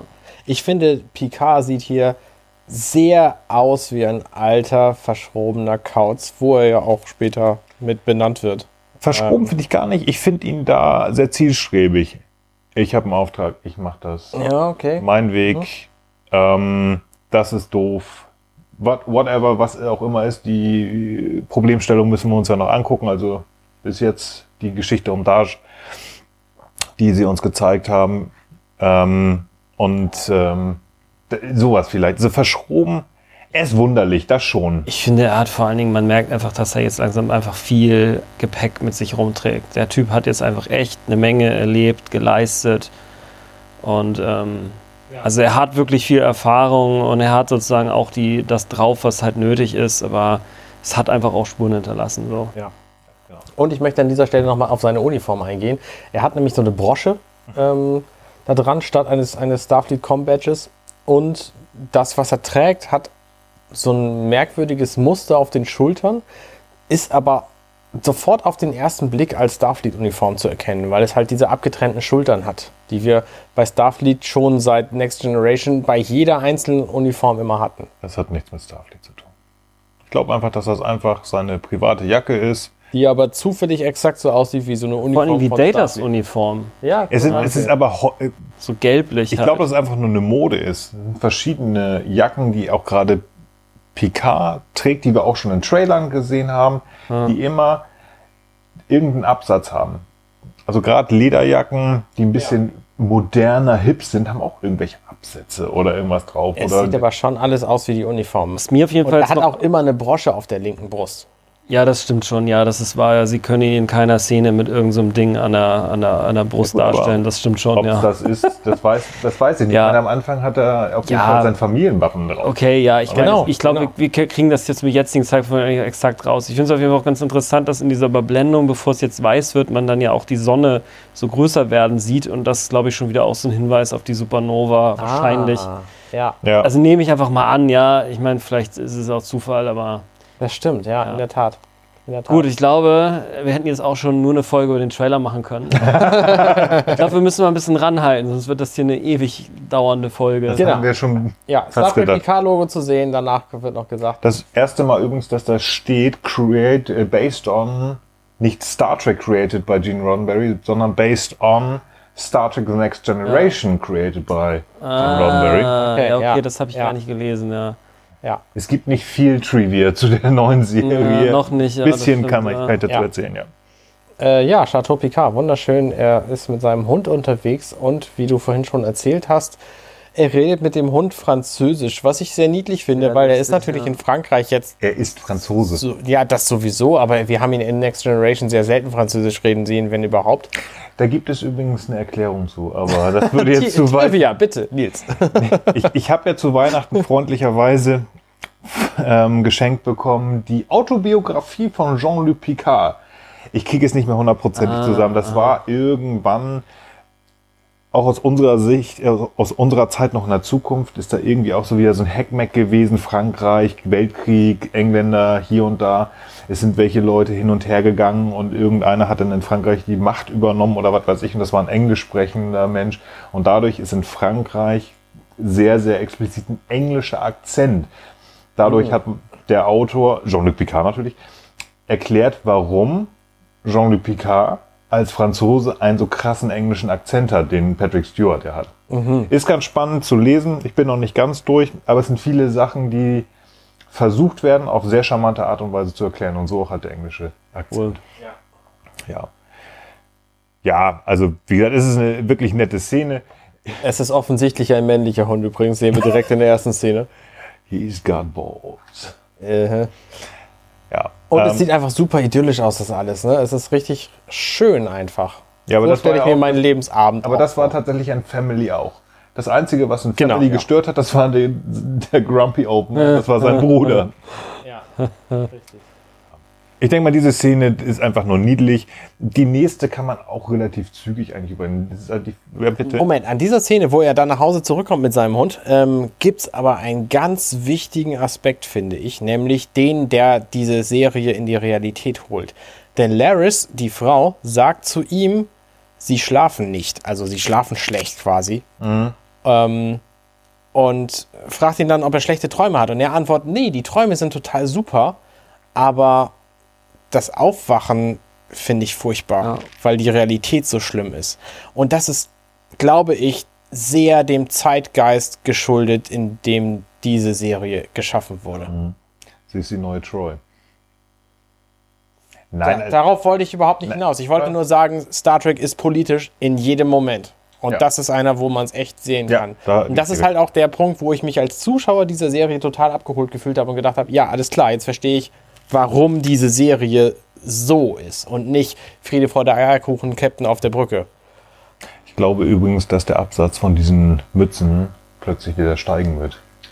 Diese coolen. Baskenmütze. Ja, Diese die Baskenmütze, Sind, sind auch cool, ja. So einen habe ich auch, ja. Ich habe auch so eine. Ich habe eine, die ist zu klein, aber ich glaube, ich muss mal eine mit so einem kleinen Schottenkaro kaufen. In, wenn Picard reinkommt, gibt es etwas, was mich total irritiert. Was denn? Und das ist tatsächlich, Saban schaut Fernsehen. Ja. Ich, kon, ich kann mich damit total abfinden, weil ich es nicht anders kenne aus Deep Space Nine. Es gibt ja Zeitungen. Es gibt Presse. Jake Sisko ist Kriegsberichterstatter gewesen. Er hat vorher, hat im Nachhinein Bücher geschrieben. Vorher hat er schon Artikel geschrieben. Damit kann ich mich absolut abfinden. Aber es ist meines Wissens nach noch nie eine Fernsehberichterstattung bei Star Trek gewesen. Dass da irgendwo ein Fernsehteam ist, was ja gleich auch noch zu sehen ist, und dass überhaupt jemand sich hinsetzt und Fernsehen guckt. Ich musste, und so kann ich gleich ein bisschen rübergehen in die nächste Szene, ich musste an Babylon 5 denken mal wieder. In Okay. Babylon 5 gibt es einen Fernsehsender, das ist ISS, äh, ISN. Interstellar irgendwas Network. Interstellar, wurscht. Und ähm, im Rahmen dieser Serie wird dieser Fernsehsender von der Regierung sozusagen übernommen und wird da gesteuert. Also es ist ein Propaganda-Fernsehsender. Ja, Arne, das ist ein Spoiler. Und was ich so irritierend fand und was uns wieder so ein bisschen auch die, die, die Art und Weise und ähm, die Gangart der Serie, glaube ich, zeigen soll, ist dieses Interview. Wir hatten, wir sagen, ich sage es wieder, dieses helle, freundliche, geleckte Star Trek und jetzt haben wir etwas, was absolut aktuell in der heutigen Zeit ist. Wir haben Presse, Ja. die sich lächelnd vor dich setzt und erzählt so, pass mal auf, wir sprechen über die Supernova. Ach, Sie sind ja großer Mann, hast du nicht gesehen? Ja, und dann ist ja alles in die Brüche gegangen, weil Sie ja eigentlich hier irgendwelche Ausländer, ich sage das so, wie es ist, weil so spricht sie. Ja, ne? Le Romulanische Leben wollten sie ja retten. Und Picard sagt Leben. Also sie ist wirklich ganz, ganz fiese und drischt ja immer weiter auf ihn. Ich habe das ja in der Story schon gesagt sie bringt ihn ja auch, sie bringt Data da mit rein. Also die macht da nichts anderes als wirklich so einen fiesen ja, Journalismus, den wir auch heute haben. Ja. Diesen komischen, ich will das jetzt nicht sagen, also diesen, diesen komischen Boulevard-Journalismus. Ich möchte da jetzt keine Namen von irgendwelchen Boulevardzeitungen sagen. Kann sich jeder vorstellen, was ich meine. Und das passte wieder, genau wie auch Greater Boston, passte nicht in das Bild, das ich kann. Ich finde es spannend, weil es wirklich die, die, wie gesagt, einen Weg mehr zeigt. Ja. Und- ähm, Ja. ich muss noch einen kurzen Moment zurück. Die, die Szene, die da von Schaban im Fernsehen ge gezeigt wird, geguckt wird, das ist natürlich eine Trauerfeier anlässlich des zehnjährigen äh, äh, Gruselmomentes, wo eben diese Supernova war. Und die ähm, äh, Journalistin, die Picard interviewt, ähm, kennen vielleicht manche. Ich, mir ist sie sofort aufgefallen als ähm, Freundin der Hauptdarstellerin von Alias. Das ist Marin Dungy.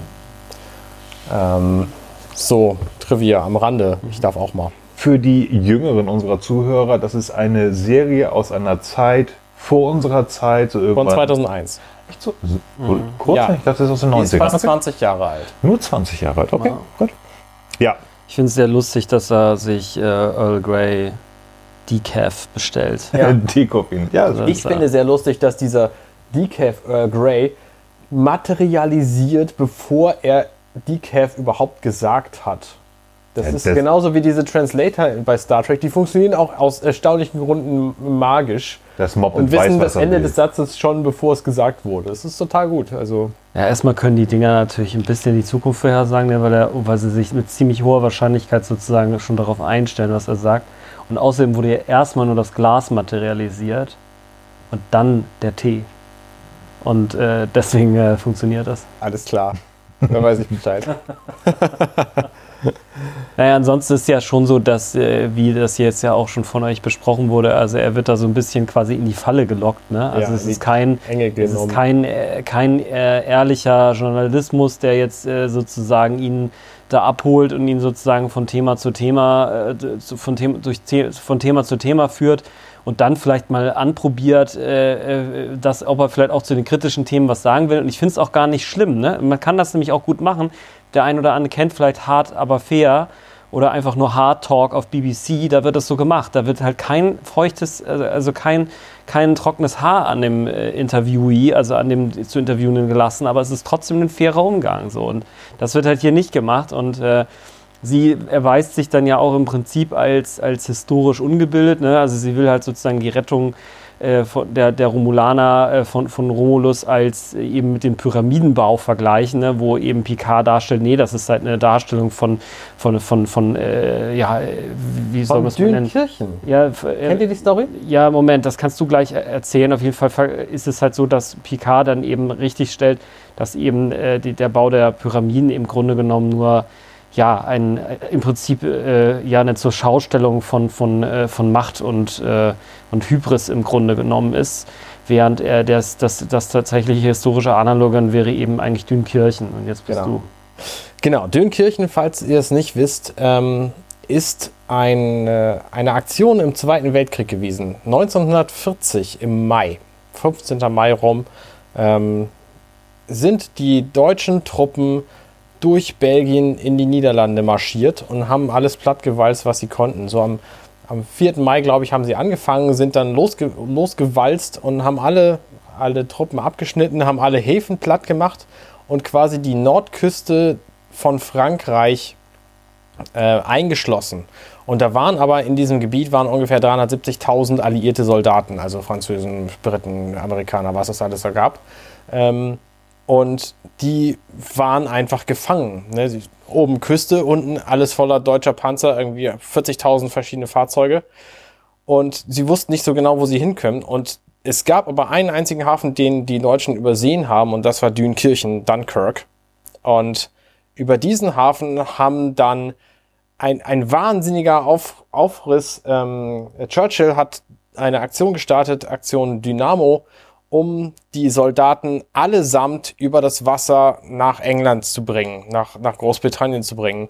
Und von den 370.000 Soldaten haben es tatsächlich auf 1000 Schiffen oder so, davon etliche Privatschiffe, ähm, 330.000, nee, 338.000 Soldaten geschafft, tatsächlich da zu entkommen, statt den deutschen Truppen zum Opfer, zum zu, Opfer fallen. zu fallen. Ja. Und das finde ich auch ganz interessant an dieser Aktion, weil nämlich, ja, es ist zu vergleichen mit der, mit der Evakuierung von, ich weiß nicht, wie, wie, wie die Zahl hier ist, von sehr vielen Romulanern. 900 weil Millionen. Einfach, weil einfach sehr viele Schiffe dabei waren und sehr viel gemeinsames, ähm, gemeinsame, äh, gemeinsamer Aufwand so, ähm, um diese Truppen eben zu evakuieren. Und das große Unheil, was denen gedroht hat, sind, und da schäme ich mich wie die Pest für, die deutschen Truppen, die die einfach allesamt umbringen wollten. Das ist richtig furchtbar und ich kann mir nicht vorstellen, wie das passieren konnte. Also in den Krieg zu ziehen und andere Leute umzubringen, ist für mich echt eine absolut, ein, ich, ich kann mir nicht vorstellen, wie es dazu kommen kann. Es ist absolut gruselig. Jedenfalls wird das halt von Seiten der Alliierten natürlich vor allem ähm, als riesengroßes Wunder gesehen, weil aus irgendwelchen Gründen ähm, das halt geklappt hat, quasi die 338.000 Soldaten da zu evakuieren. Und das ist eben quasi der, der Übergang hier zu Star Trek, weil das bei den Romulanern offensichtlich genauso hätte laufen sollen. Mhm. Ja. Also bei den Kirchen war es ja dann so, dass die, dass die Briten im Grunde genommen jetzt eben britische, belgische und französische Truppen evakuiert haben. Und daher genau. ist hier die historische äh, Analogie darin gegeben, dass hier im Grunde genommen ja auch die, also Starfleet sich eben auch um, äh, um auch fremde äh, äh, Menschen oder, oder, oder Wesen in diesem Fall halt kümmert. Ja, genau. Ne? Und äh, das hat ja initial dann eben funktioniert und ist dann aber eben in, im Fall von von der, von der Föderation leider eben nicht zur Gänze fortgeführt worden. So, und das war dann letztlich auch das, was eben Picard dann dazu gebracht hat, eben dem nicht als ähm, Bystander, also er wollte nicht als Spectator, also als, als reiner Beobachter dieser, äh, dieser historischen Misslage sozusagen dann da weiter in, das, in der Starfleet verbleiben, sondern hat dann eben gesagt, so entweder wir machen das jetzt oder ich quittiere halt den Dienst und das hat er dann halt letztlich gemacht. Spannend ist, dass in einem Nebensatz zu hören ist, dass ganz offensichtlich Föderationsrat oder mhm. wer auch immer dafür zuständig war, dass nicht alle das wollten. Das war wohl ganz offensichtlich von Anfang an, also diese ganze Rettungsaktion von Romulus mhm. war wohl ganz, ganz schwer ja. umkämpft und die waren sich nicht einig. Mhm. Und Picard hat gesagt, ich kann sehr überzeugend sein. Und genau. das war auch genau das, was passiert ist. Ja. Und ich glaube, das ist kein Spoiler, die Comics, die vor dieser Serie spielen, die handeln auch davon. Ja, genau. Von dieser Evakuierung zumindest kurz davor und ah. ja. Was im dritten passiert, Was im dritten passiert, nicht so. Genau. Wissen wir noch nicht, ja, genau. Ja. Genau. Ja. Gut. Ja. Und dann ist das Interview plötzlich mit einem Schlag vorbei und ähm, Moment, stopp, wichtige Szene. Dieses Interview wird live im Fernsehen übertragen. In der Galaxie. In, in Okay, meinetwegen sogar in der Galaxie. Jedenfalls auch in einem Fernseherladen so. Und an diesem Fernseherladen läuft Dash vorbei und sieht Captain Picard, äh, Admiral außer Dienst Picard, ähm, im Fernseher so und weiß dann, okay, das ist also der Typ, den ich suche. Und das fand ich ganz spannend. Das ist auch eine Szene, die wir im Trailer schon gesehen haben, wo ich glaube, wir sind da gar nicht so viel näher drauf eingegangen, was das für eine Übertragung sein konnte, wo Picard da kurz dann drüber zu sehen ist. ähm, dass das so ein bisschen Blade Runner-like war. Ja, Ja, und natürlich wird in dieser in diesem Interview auch der Satz gesagt, den wir im allerersten Teaser gehört haben, nämlich warum haben sie die Sternflotte verlassen, Picard, allerdings jetzt in etwas anderer akustischer Form. ja genau, auch die Intonation ist ganz anders. Das klang ja im Teaser doch sehr freundlich und hier ist sie schon wirklich, Ja, genau. was ich sagte, dieses, diese böse Presse, die da ist. Ja, Also nicht immer soll Presse böse sein, klar, aber ich glaube, es ist verständlich. Das ist keine gute Presse, wie sie da unter Druck setzt. Genau. richtig. Und dann ist die Szene im Grunde auch vorbei. Ja, die nächste haben wir dann ja auch direkt. Ich finde es eben nochmal ganz interessant. Also wir haben darüber ja auch in unserer Nachbesprechung zur, ähm, zur Eröffnung gesprochen, ne, wo also Picard und auch die, äh, das Produktionsteam eben nochmal klar gesagt haben, Star Trek positioniert sich auch mal politisch im jeweiligen Zeitrahmen, in denen die Serien erscheinen, also in unserem jetzigen Zeitrahmen. Und letztlich wird natürlich schon in diesem Interview und den Problemen, die da angedeutet werden, jetzt auch das, der Diskurs sozusagen aufgenommen, den wir jetzt gerade in der Welt haben. Ne? Inwieweit wollen wir uns jetzt um sowas wie Flüchtlinge kümmern? Inwieweit wollen wir überhaupt uns international noch unterstützen, füreinander einstehen? Ne? Wofür es eben auch historische Vorbilder gibt, also auch unsere echten Geschichte. Das ist nicht nur so, dass jetzt irgendwie Picard da irgendwie mit, äh, mit den Romulanern, sondern ja, er verweist ja auch direkt auf den Kirchen. So, das ist halt, es gibt's, auch- ist auch wirklich echt passiert. Und das zeigt auch so ein bisschen, es gibt schon auch immer eine Wahl, die wir haben, ob wir jetzt auf die eine oder die andere Art äh, äh, handeln. Ne? Und es geht jetzt auch nicht um jedes einzelne politische Problem und dass man da jetzt nicht auch sozusagen in allen Fällen sozusagen der Gutmensch sein muss oder, oder dass man nicht diskutieren kann, aber dass man im Grunde genommen moralisch integer handelt. Ähm, das ist schon das, äh, was hier eben angedeutet wird. So, und das ist eben dann, haben wir auch schon besprochen, ne, eben diesen, diesen Hurra- oder, oder Boulevardjournalismus halt eben gibt, wo es eigentlich weniger darum geht, jetzt das vielleicht fachlich, sachlich aufzuarbeiten, was ist passiert, was waren die Hintergründe. Man könnte ja auch zum Beispiel erörtern, was waren vielleicht die Gründe dagegen. Ne? Es wird ja auch der, der Überfall der Androiden auf äh, dem Mars erläutert, dass man, könnte man die Ressourcenfrage in den Vordergrund stellen. Stattdessen wird halt nur so, ja, Picard, und wie waren Sie denn jetzt? Und das wird dann sozusagen so zugespitzt und jetzt ist ja auf einmal der Skandal und ähm, ne, also das und, und so wird es heute in der Presse ja leider Gottes auch sehr oft gemacht. Also längst nicht bei allen natürlich, aber es gibt es eben einfach doch immer wieder. Ja. Und eine Szene, ich glaube, auf die sind wir noch nicht so genau eingegangen. Er stellt sich hier wieder vor Lieutenant Commander Data.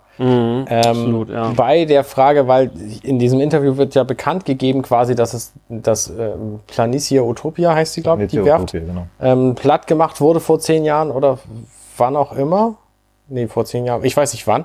13, 14 Jahre war das. Ähm, von Oder? irgendwelchen synthetischen Wesen und ob er denn jemals das Gefühl hätte, er hätte Commander Genau. Data nicht vertrauen können. Und er sagt, er überlegt nicht einen kurzen Moment, sondern er hält einen kurzen Moment inne, um dann voller Inbrunst niemals zu sagen. Das finde ich schon sehr, sehr stark. Und das, das ist natürlich auch das, was wir von Next Generation aus kennen. So. Weil Commander Data ist einer der integersten, also ist einer der besten Menschen, die wir kennen, so. Es gibt eben die Offenheit gegenüber Neuen und gegenüber Unbekannten und man will eher entdecken und kommunizieren. Das ist das permanente Thema in Star Trek äh, Next Generation gewesen. Da ist eine neue Spezies, wir können die Naniten nicht töten, weil sie möglicherweise intelligent sind, etc. Es geht immer darum zu kommunizieren, festzustellen, mit wem wir es zu tun haben, möglicherweise Freundschaften zu schließen. Und hier merken wir halt in der Person der Interviewende, der, Inter, der Interviewerin, dass offensichtlich die Welt, in der wir jetzt hier leben, die wir jetzt hier erleben dürfen in Star Trek PK eben nicht mehr so funktioniert. Dass sie nicht mehr von dieser Offenheit geprägt ist, sondern eher von Misstrauen und von Vorurteilen. Ich finde übrigens auch ganz spannend, nochmal, wir sind immer noch bei dem Interview. es ist auch ein wirklich, es ist eine der Schlüsselszenen, Ja, relativ am krass, Anfang. ja. Nach gerade mal, ich glaube, bummelig 15, 16 Minuten.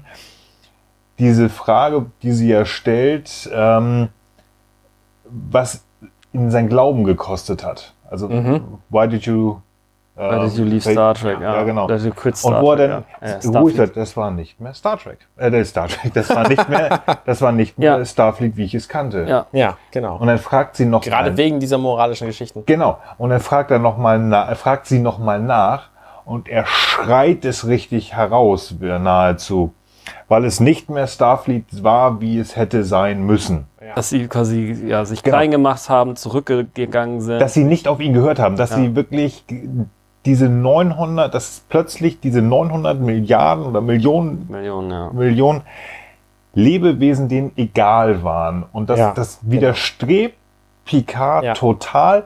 Und das war für ihn, für, denn man merkt richtig, für ihn ist in dem Moment eine Welt zusammengebrochen, Genau, ja. weil er ist Captain Admiral Jean-Luc Picard gewesen, Captain von zweimal Sternflotten, Flaggschiff, Sternflotte. Er ist ein, äh, auch da wieder witzig dieses Buch er wollte immer zur Sternenflotte. Er wollte eigentlich immer, das war das, was, wo es ihn hingezogen hat. Familie, das haben wir mitbekommen, ganz schwierig, auch mit seinem Vater, haben wir auch in Tapestry gesehen.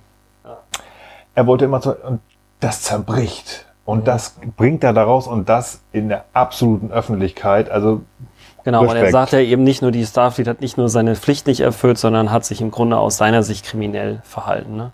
Was ich vielleicht auch nochmal ganz interessant finde anzumerken, dass jetzt sozusagen die eine Realität, ne, das, das Aufgreifen politischer Themen umgekehrt hat, aber ähm, Patrick Stewart auch gesagt in der Interview-Section äh, der Premiere, dass er selber ja auch gar keine Lust gehabt hätte, jetzt nochmal nur den den Flaggschiff-Captain zu spielen und Ja. auch mal wieder ein Problem pro Woche zu lösen, in Anführungsstrichen, wie du es so ganz lustig gesagt hast, finde ich, Nils. Sondern er wollte ja auch sozusagen was anderes, was Neues machen. Ne? Insofern kommt es jetzt dem Schauspieler, Sir Patrick Stewart, auch wohl zu Pass, dass, äh, dass die, die neue Realität eben jetzt so ist, wie sie sich Kurtzman und äh, Co. halt ausgedacht haben. Ne? ich finde es übrigens spannend, dass ihr beide nach dem Teaser Oh, jetzt kommt's. Während uns unsere alten Jugend sind wieder vorgehalten. Ja, ja, ja. Was haben wir gesagt? dass ihr beide sowas gesagt hattet, so ja, und es wäre ja auch ganz cool, wenn ähm, wieder so ein bisschen das Problem of the Week kommen würde und Ja, ähm, Ich gebe es zu. gerade Frank hat so auch gesagt, so Hoffnung, die, ja. dieser, dieser lange Story Arc und ich glaube Ja. selbst nach 16 Minuten wird Ja, schon ja. klar, das wird nichts.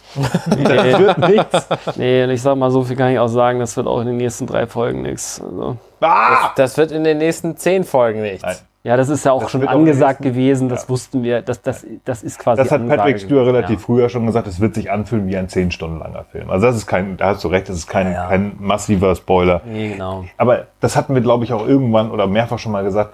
Diese Art und Weise des Guckens gibt es nicht mehr. Sei es Game of Thrones, sei Ja. es Ja, es Walking Bad, sei es Walking von mir aus Walking Bad? Walking Oder Dead meinst du meinst Breaking Dead? Breaking Dead. Genau. Okay.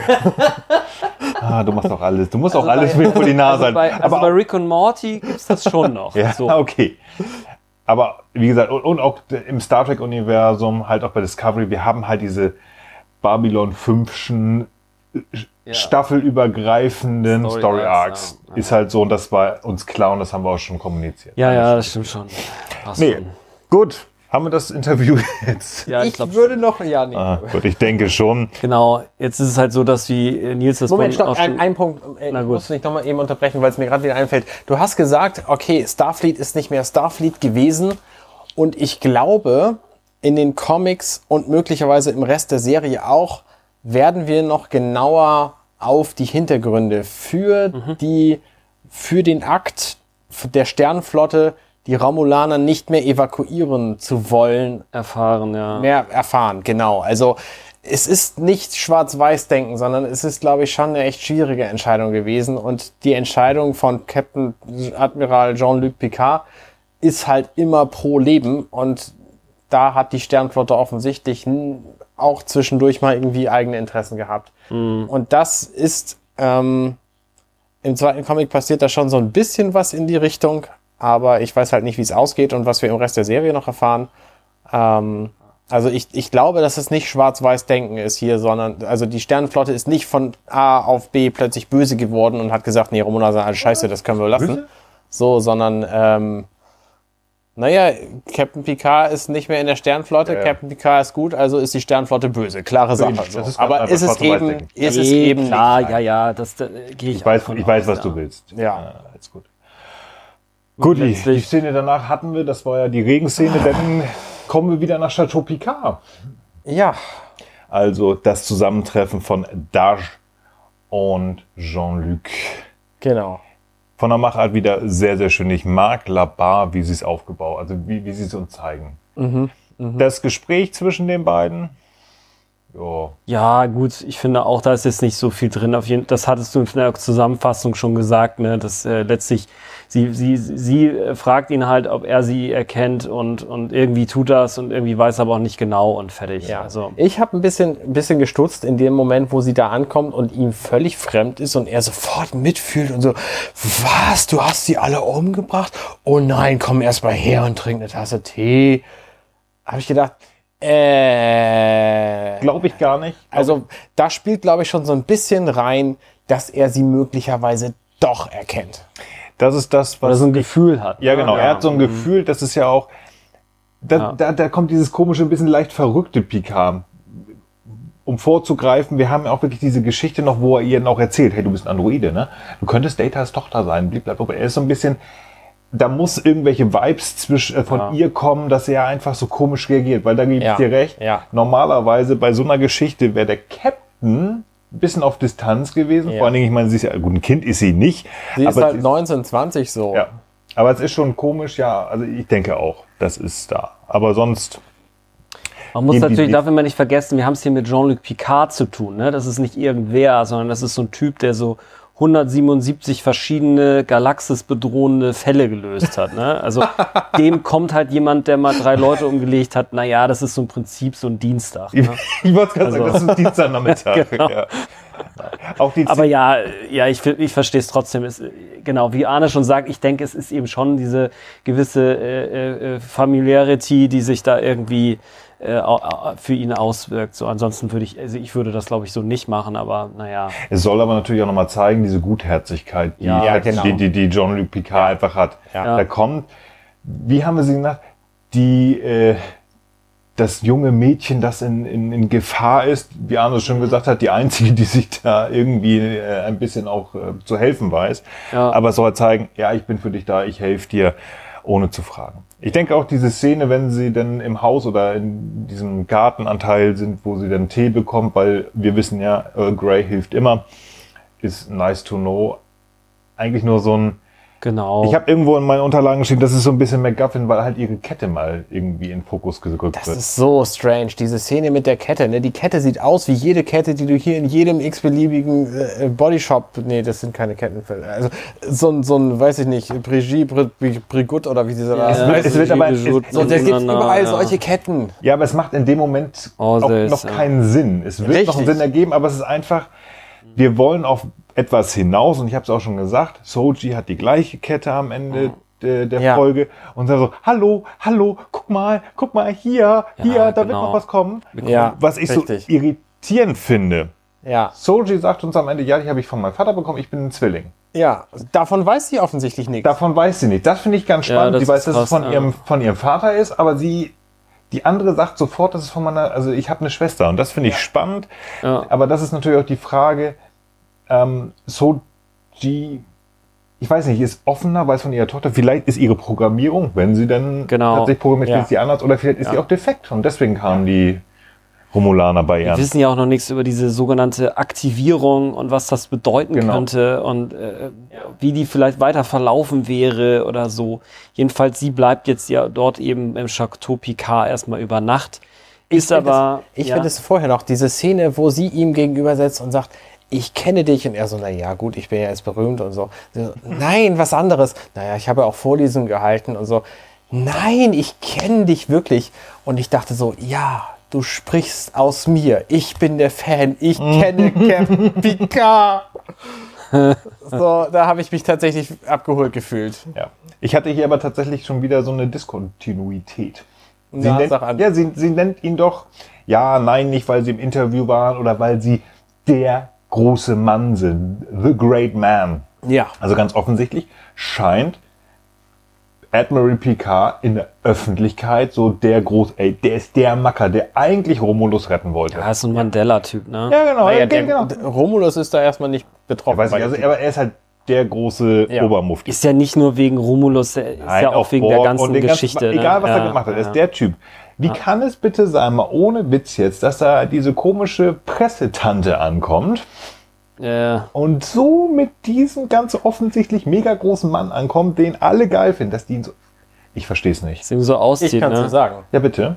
Sie ist Presse. Sie versucht, Das versuchen grundsätzlich alle Journalisten, Dinge zu erfahren, die noch niemand vorher erfahren hat. Du möchtest also sagen, die gehen über Leichen, um an ihre Informationen zu gehen. Nein, aber sie müssen auch piesacken, sie müssen psychologisch vorgehen und sie müssen die Leute ärgern, damit sie sich zu Aussagen hinreißen lassen, die sie eigentlich nicht machen wollen. Und das ist ja auch genau das, was er hier tut. Ja, gut, aber- Weil es, eigentlich ging es ja nur um die Supernova und dann hat er doch über seinen Admiralsstatus gesprochen. Ganz ehrlich, wenn dann eine nette junge Dame oder meine Frau vor mir stehen würde und sagt, würdest du mir das bitte sagen, werde ich eher was sagen, als wenn da so eine steht, na, Ah, und, und, unterschiedlich, glaube ich, unterschiedlich. Also ich sag mal, hier wird, es wird hier ja auch klar na- negativ dargestellt. Ne? Also ich finde, man kann das sozusagen auf unterschiedliche Weisen machen und ich sehe das auch wie Arne. Man kann durchaus, man muss auch mal aggressiv sein, weil ich meine, es kann auch genau genommen mal umgekehrt sein, ne? dass du in Anführungsstrichen nicht einen positiven, integeren Führer vor dir hast, den du interviewst, sondern dass das halt irgend so ein ja, sagen wir mal, wir haben ja genügend von den Vögeln jetzt, da darf sich jeder jetzt gerne einen vorstellen und dass man denjenigen versucht, mal so ein bisschen, ein bisschen was rauszubekommen oder mal so ein bisschen Verantwortung von dem quasi zu erfragen. Ne? Was, was sollen denn jetzt diese ganzen Entscheidungen und Äußerungen etc.? Ne? Da muss man die manchmal die Leute auch ein bisschen härter rannehmen.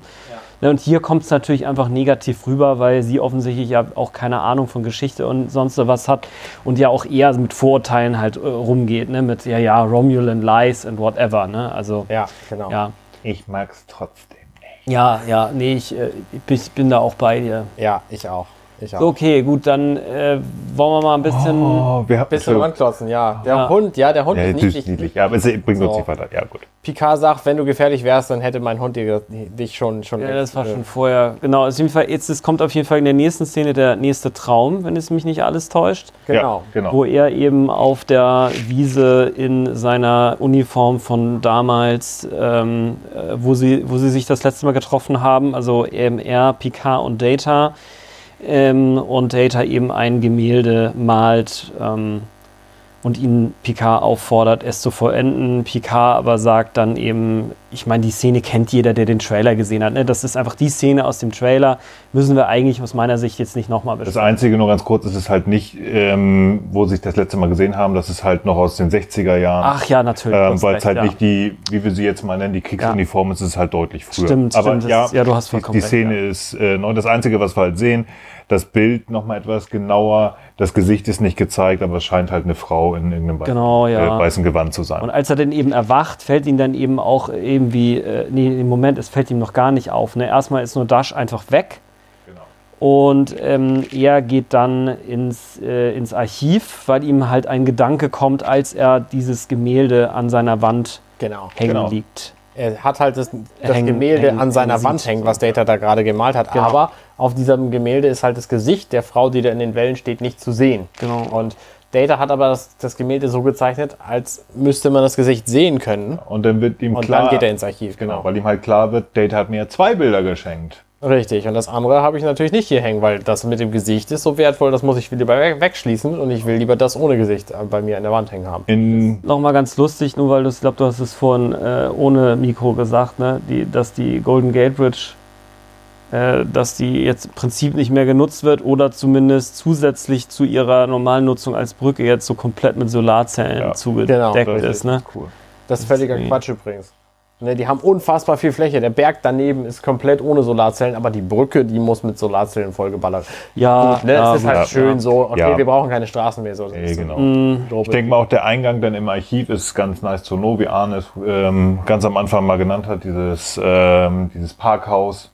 Ja, nett. Äh. Wir wissen jetzt, ähm, es ist weder eine Frau, es ist noch ein androgyner Mann, was, ähm, finde- wer neben Picard läuft. Es ist ein Computerprogramm mit dem Namen Index. Ich finde, es sieht übrigens super lustig aus, äh, super ähnlich aus wie äh, die virtuelle Darstellung eines äh, Mainframe Computer Systems aus dem Film Hackers. Ja, genau, ja, aus Ja, dem Jahre, ich glaube, in der 94. Das sieht eigentlich sehr, sehr ähnlich aus. Da wird natürlich jetzt mit der Kamera dann da irgendwie rumge, rumgehühnert, ne? also um diese ganzen Blöcke herum und dann fliegen da immer irgendwelche lustigen, äh, bunten Dinger in, in Karrees herum. Während hier sehen wir natürlich jetzt nur diese, diese Einbahn, also dieses, diese, diese, diese, ja, diese Ebene, die man halt als Eingang identifiziert und es fliegen irgendwelche Drohnen rum, die fröhlich irgendwelche Chips hin und her sortieren oder weiß der Geier, Ich was finde, es die sieht machen. auch aus wie die Jedi-Archive aus Episode 2. Stimmt, Ja, ja. guter Mann, habe ich auch dran gedacht. ja. Wollen wir kurz zum Wohlfühlmoment kommen, der danach kommt? Lass uns kurz erstmal, Moment. er, red, er geht da mit einer Person in dieses Archiv rein und diese Person redet mit ihm und ähm, sagt dann irgendwas vermeintlich Lustiges, was aber nicht lustig ist und dann sagt sie, ja gut, okay, ab hier gibt es jetzt Privatsphäre und dann verschwindet diese Person, weil das ist ein Hologramm. Habe ich doch gerade gesagt, ist ein Computerprogramm. Also Ich wir- weiß, dass du das gesagt hast, das ist aber schon zwei Stunden her, als wir mit dieser Folge anfingen. Also das finde ich halt so spannend an dieser St- Stelle, dass die Tatsache, dass Hologramme natürlich existieren und dass man mit denen irgendwo langlaufen und reden kann, so. Das ist Klar, in seit Ordnung, spätestens ja. seit Voyager wissen wir, dass das existiert. Und das ist einfach inzwischen Realität geworden. Finde ich cool. Wir kommen in diesen Raum, den ich ja schon angesprochen habe, wo ganz, ganz viele Erinnerungen von Jo- äh, Patrick Stewart, äh, von John Le Picard sind. Übrigens, ich hatte recht, der Raum, wo das Captain Picard-Schild ist, hat nichts mit dem Borg-Kubus zu tun. Okay. Ähm, Ah, ja, ja, ja, ja. Hatten wir mal gedacht, Ja, oder stimmt. hattest du Ja, gedacht, Frank, mich, genau. ja. Ja. Ja. Viele schöne Erinnerungen. Genau, ganz viele Teile, die wir kennen, zum Beispiel der Captain Picard Day, den wir ja auch im Trailer schon gesehen hatten. ja, Bartlett und so weiter und so fort. Das könnt ihr euch gerne selber angucken. Spannend ist halt, dass äh, auf irgendeine magische Transporter Schieß mich tot Variante das zweite Bild auf ja plötzlich für ihn da ist, aus irgendeinem Archiv halt rausgeholt wird. Und ich finde die, diese Verpackung, die weggeht, finde ich total Die ist so cool. super. Ich hätte gern das alles für, für all meine Weihnachtsgeschenke, hätte ich gern so eine Verpackung. Ich hätte das ganz gerne für alle Gegenstände in meinem Haus. Das sind immer Ja. alles nur so ganz Ja. flache Scha Scheiben. Ja. Und da sind immer so ganz viele Dinge drin. Wo, und da drin ist viel mehr Raum als in meiner Wohnung. So das ist so ein eine- bisschen wie der, TARDIS. das ist so ein, ja genau wie der TARDIS äh, oder die TARDIS beziehungsweise wie der, wie der Wohnwagen aus, äh, Loaded aus Weapon. Loaded Weapon. Genau. Oh ja. Ne, der, oh, der, der, ja. der Campingwagen, der innen noch so Marmorfußboden, Ja, so geil. 80 oder, oder 180 Quadratmeter hat. Ja, genau. Alles klar, das Bild ist ähm, natürlich Das das. sieht im Grunde genauso aus, nur ist Ja. hier ein Gesicht drauf. Genau, und das Bild ist definitiv, und das kann jeder erkennen, es ist Dash. Es ist Ja. Lal. Es sind beide. ja, also die beiden ähneln sich wirklich sehr. Genau. Also Ja. gerade auf dem Bild. Genau, das erscheint auf jeden Fall Index und äh, letztlich kommt dann dabei raus, dass das Bild eben auch Daughter, also Tochter heißt und dann weiß eben Picard Bescheid, es ist wahrscheinlich Datas Tochter. Und dass es eben vor 30 Jahren jetzt Zeit gemalt wurde, also Genau. 2369. Genau. Da, Ja. die irgendwie abgehauen ist, findet sich in irgendeiner dunklen Ecke wieder. Ähm, ich glaube, das ist die nächste Szene und äh, kontaktiert ihre Mutter, die ihr eben, die nochmal insistiert, sucht den Picard wieder auf. Sie setzt ihre neu erworbenen Hackerfähigkeiten ein, zu identifizieren, wo er ist und sucht ihn dann eben auf an der Situation, wo er im Prinzip gerade erst aus dem Archiv kommt. Ja. Ich finde die Mutter spooky.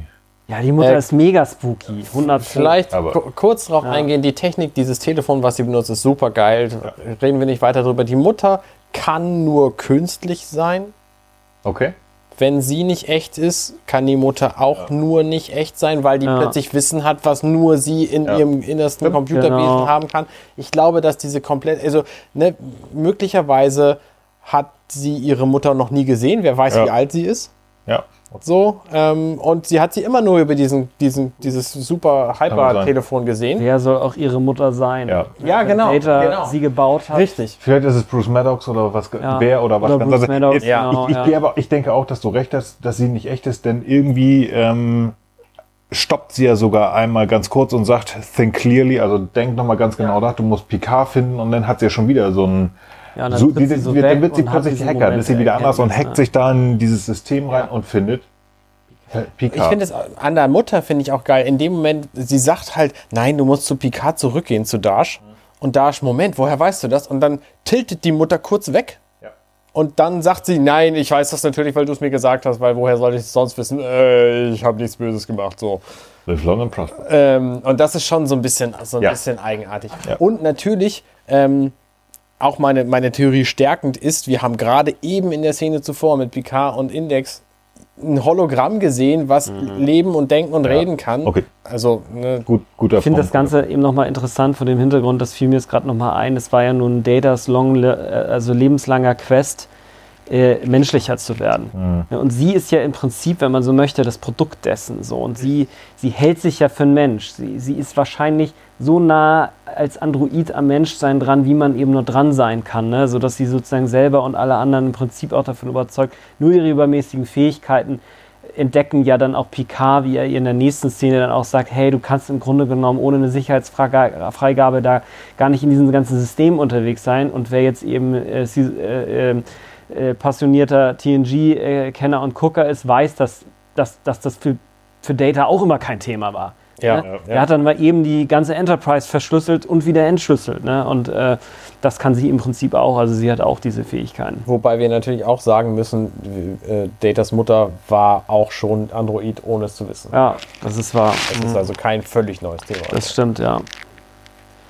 Ja, Und hier in dieser Szene, wo, wo Picard ihr sagt, ja, okay, du bist vielleicht ein Android, so und du hast schöne Erinnerungen an die Orchidee, da sind wir ja vorhin schon einen drauf eingegangen. vielleicht. Da finde ich so ein bisschen eigenartig, wie er dann zu ihr sagt, also wenn du tatsächlich die bist, von der ich glaube, dass du bist, dann bleibe ich mein ganzes Leben lang bei dir und wir werden immer zusammen sein. Ich finde die ganze, das ist, Ich finde das eigentlich eine schöne Szene. Ja, die Ja, ja, schon, schon, nein, absolut. aber so völlig aus dem, aus dem Nichts es ist, raus. es ist so, Ja, okay. er hat zwei, drei Informationen bekommen, hat sie einmal gesehen, aber er ist hundertprozentig und du bist das. Und er hat zwei Sätze mit der geredet, dann ist sie Ja. abgehauen. Jetzt sagt er, du bist Datas Tochter. Du bist ein Android, du bist gar kein Mensch. Alles, was du weißt, ist Quatsch. Und das ist ja nicht vielleicht, sondern er sagt es ja wirklich. Gut, das ist aber auch logisch. Ne? Nach allem, was er, was er weiß über sie, so, sie hat ihn gefunden, sie hat aus dem Nichts die drei Leute Er umgebracht. hat So. Indizien. Vielleicht, Okay. vielleicht kann sie einfach nur gut kämpfen und hat vergessen, dass sie hin war, weil sie ist gesoffen hat. zufällig auf dem Bild drauf, dass der dass Data gemalt hat und Tochter genannt hat. Also Ja, ich finde das also- schon ziemlich eindeutig. also Und ich- kann an- die ganzen Sicherheitsfreigaben in die Angeblich laufe ich in Norwegen nochmal rum. Also wer weiß, Ja. man weiß es nicht. Okay, na gut, vielleicht ist das ja dein Klon. das hat mich jedenfalls nicht überrascht. Nee, Okay. jedenfalls genau. Also ich finde auch, und ich muss mal ehrlich sagen, ne, also man kann ja, ich könnte ja diese, ich finde ja diese Diskussion nachvollziehbar. Das ist ja, auch das, was in Blade Runner ja auch vorkommt. Ne? So dieses so, okay, die, die Replikanten sind ja eher die schlechteren Wesen und so weiter. Ne? Und sie ist ja auch sozusagen von den Vorurteilen mit infiziert und sagt dann, you're telling me that I'm not real. Also sie, sie wollen mir erzählen, also Picard, dass äh, sie nicht real sei. Ne? Und, und er so, nee, darum geht es halt nicht. Ne? Du bist halt sozusagen das, das, das Produkt oder der Abkomme sozusagen von jemandem, der halt durch und durch Bedeutung und Mut für, für ihn war. So, Ja, und, genau. und deswegen für ihn halt in einer Weise ihm sozusagen äh, lieb und teuer ist, äh, die sie sich gar nicht vorstellen kann und dass er ihr auf jeden Fall eben helfen will. So, und ich finde, das passt schon ganz gut in den Kontext rein, weil durch die Träume, die wir ja schon gesehen haben, merkt man halt, Picard knapst halt echt ganz schön daran, dass Data weg ist, dass er sich für ihn geopfert hat. Da lasse ich mich drauf ähm, ein. Und genau, und, und, und dass jetzt natürlich durch, diese, durch dieses Verbot der Androiden sozusagen auch jede Chance, vielleicht dann nochmal mit Before oder irgendwas ranzukommen, im Grunde genommen auch der Deckel draufgelegt ist. Und jetzt hat er die Möglichkeit, und er ist ja nun auch schon ein bisschen älter, hat offensichtlich keine eigenen Kinder. Das ist so ein bisschen wie eine, wie eine, wie eine Adoptivenkeltochter. Das ne? ist klasse, weil er, du, was, was du gerade gesagt Ja. hast, durch das Verbot ist alles, das Data in irgendeiner Art Ja, und Weise genau. auch durch Before wiederkommen könnte, ist zerstört. Er sagt sich, sie, in ihr könnte ein Teil von genau. Data sein. Das wird er gleich ja ähm, im Daystorm-Institut nochmal sagen. Es ist möglich. Und deswegen, dann, nee, dann bin ich okay. Dann ist das okay, dann ist das gar nicht mehr. äh, Gut, es ist verschoben, aber es ist ja, mir ganz ist es so. auf jeden Fall ist völlig, völlig normal. Du bist so ein 19-jähriges Mädel, da kommt ein Typ an, der 60 Jahre älter ist als du und sagt zu dir, ich kenne dich sehr gut, ich werde dich niemals verlassen. Naja gut, aber sie ist ja auch vorher zu ihm gekommen und hey, Hashtag do you me know too. me, do you know me? Na, also es ist schon, ich verstehe das durchaus, ne? Und es ist natürlich immer weirder, wenn ein älterer Herr mit der Jüngeren und so weiter, aber sie ist jetzt quasi mit demselben Vertrauensvorschuss schon zu ihm gekommen. Genau, ja, so, ja. Ne? ja, ja. Und wir wissen ja Picard etc., ne? Also Ja. Und dann sagt er nämlich zu ihr, wir werden zusammen zum Daystrom-Institut nach Okinawa gehen, weil das das Forschungszentrum der Sternflotte ist, das wissen wir alle. Da ist eine berühmte Webseite nachbenannt, die sich mit tatsächlich Star Trek, Star Trek-Fragen befasst. So. Ähm, Und dann sagt sie, ja, da bin ich angenommen worden. Und er so, oh, das ist ja fantastisch. Und dann plötzlich werden die beiden wieder angegriffen und müssen plötzlich eine Weile lang fliehen. Da sehen wir, dass Picard richtig alt geworden ist, weil er das nicht mal schafft, irgendwie drei Treppen hochzurennen. Der Mann Natürlich, der ist halt 94. 80. Also der Schauspieler ist 79 Die und Figur ist fast 100. die Figur ist fast 100 so.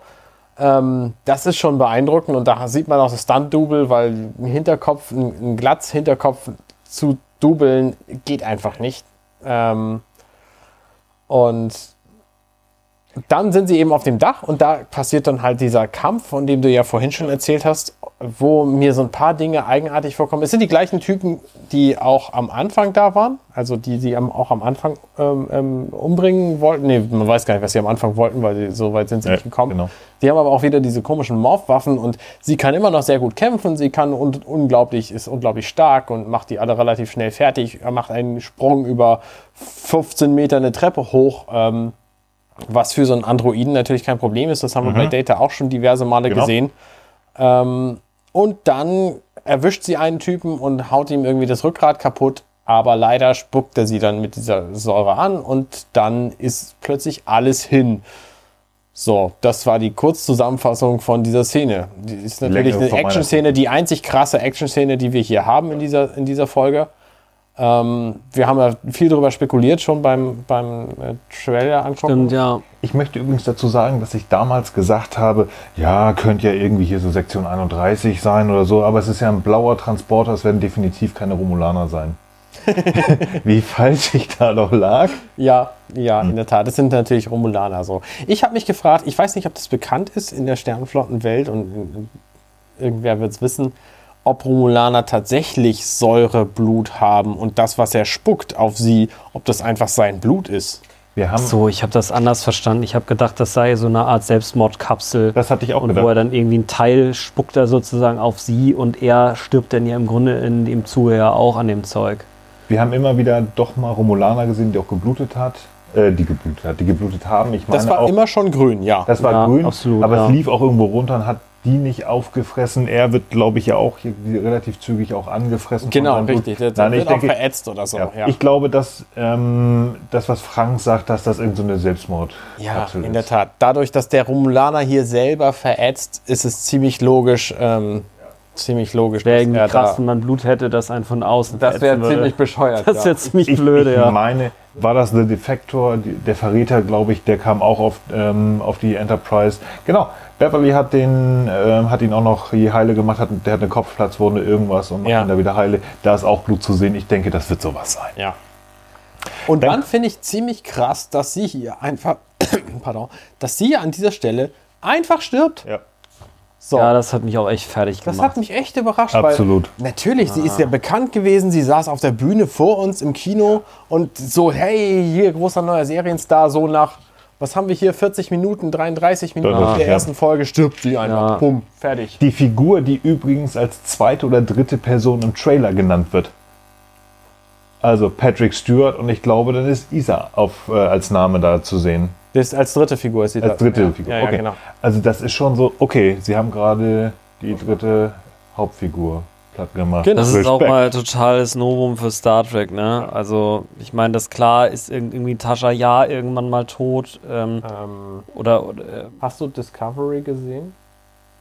Das Game of Thrones. Also Star. Discovery, Ich meine ja da schon stirbt ja Star die Hälfte Trek, der ja, Belegschaft also- nach vier Minuten so. Ja, gut. Also das ist ein bisschen übertrieben, aber ja, gut, aber da, da Ja, die sterben Shenzhou schockiert will schon werden. komplett Das zerstört, aber das sind das jetzt stimmt. keine Charaktere, die mir. sind jetzt keine Charaktere so. Ja, die mir, jetzt, die mir jetzt lieb und teuer geworden sind. Nee, so. das ist natürlich richtig.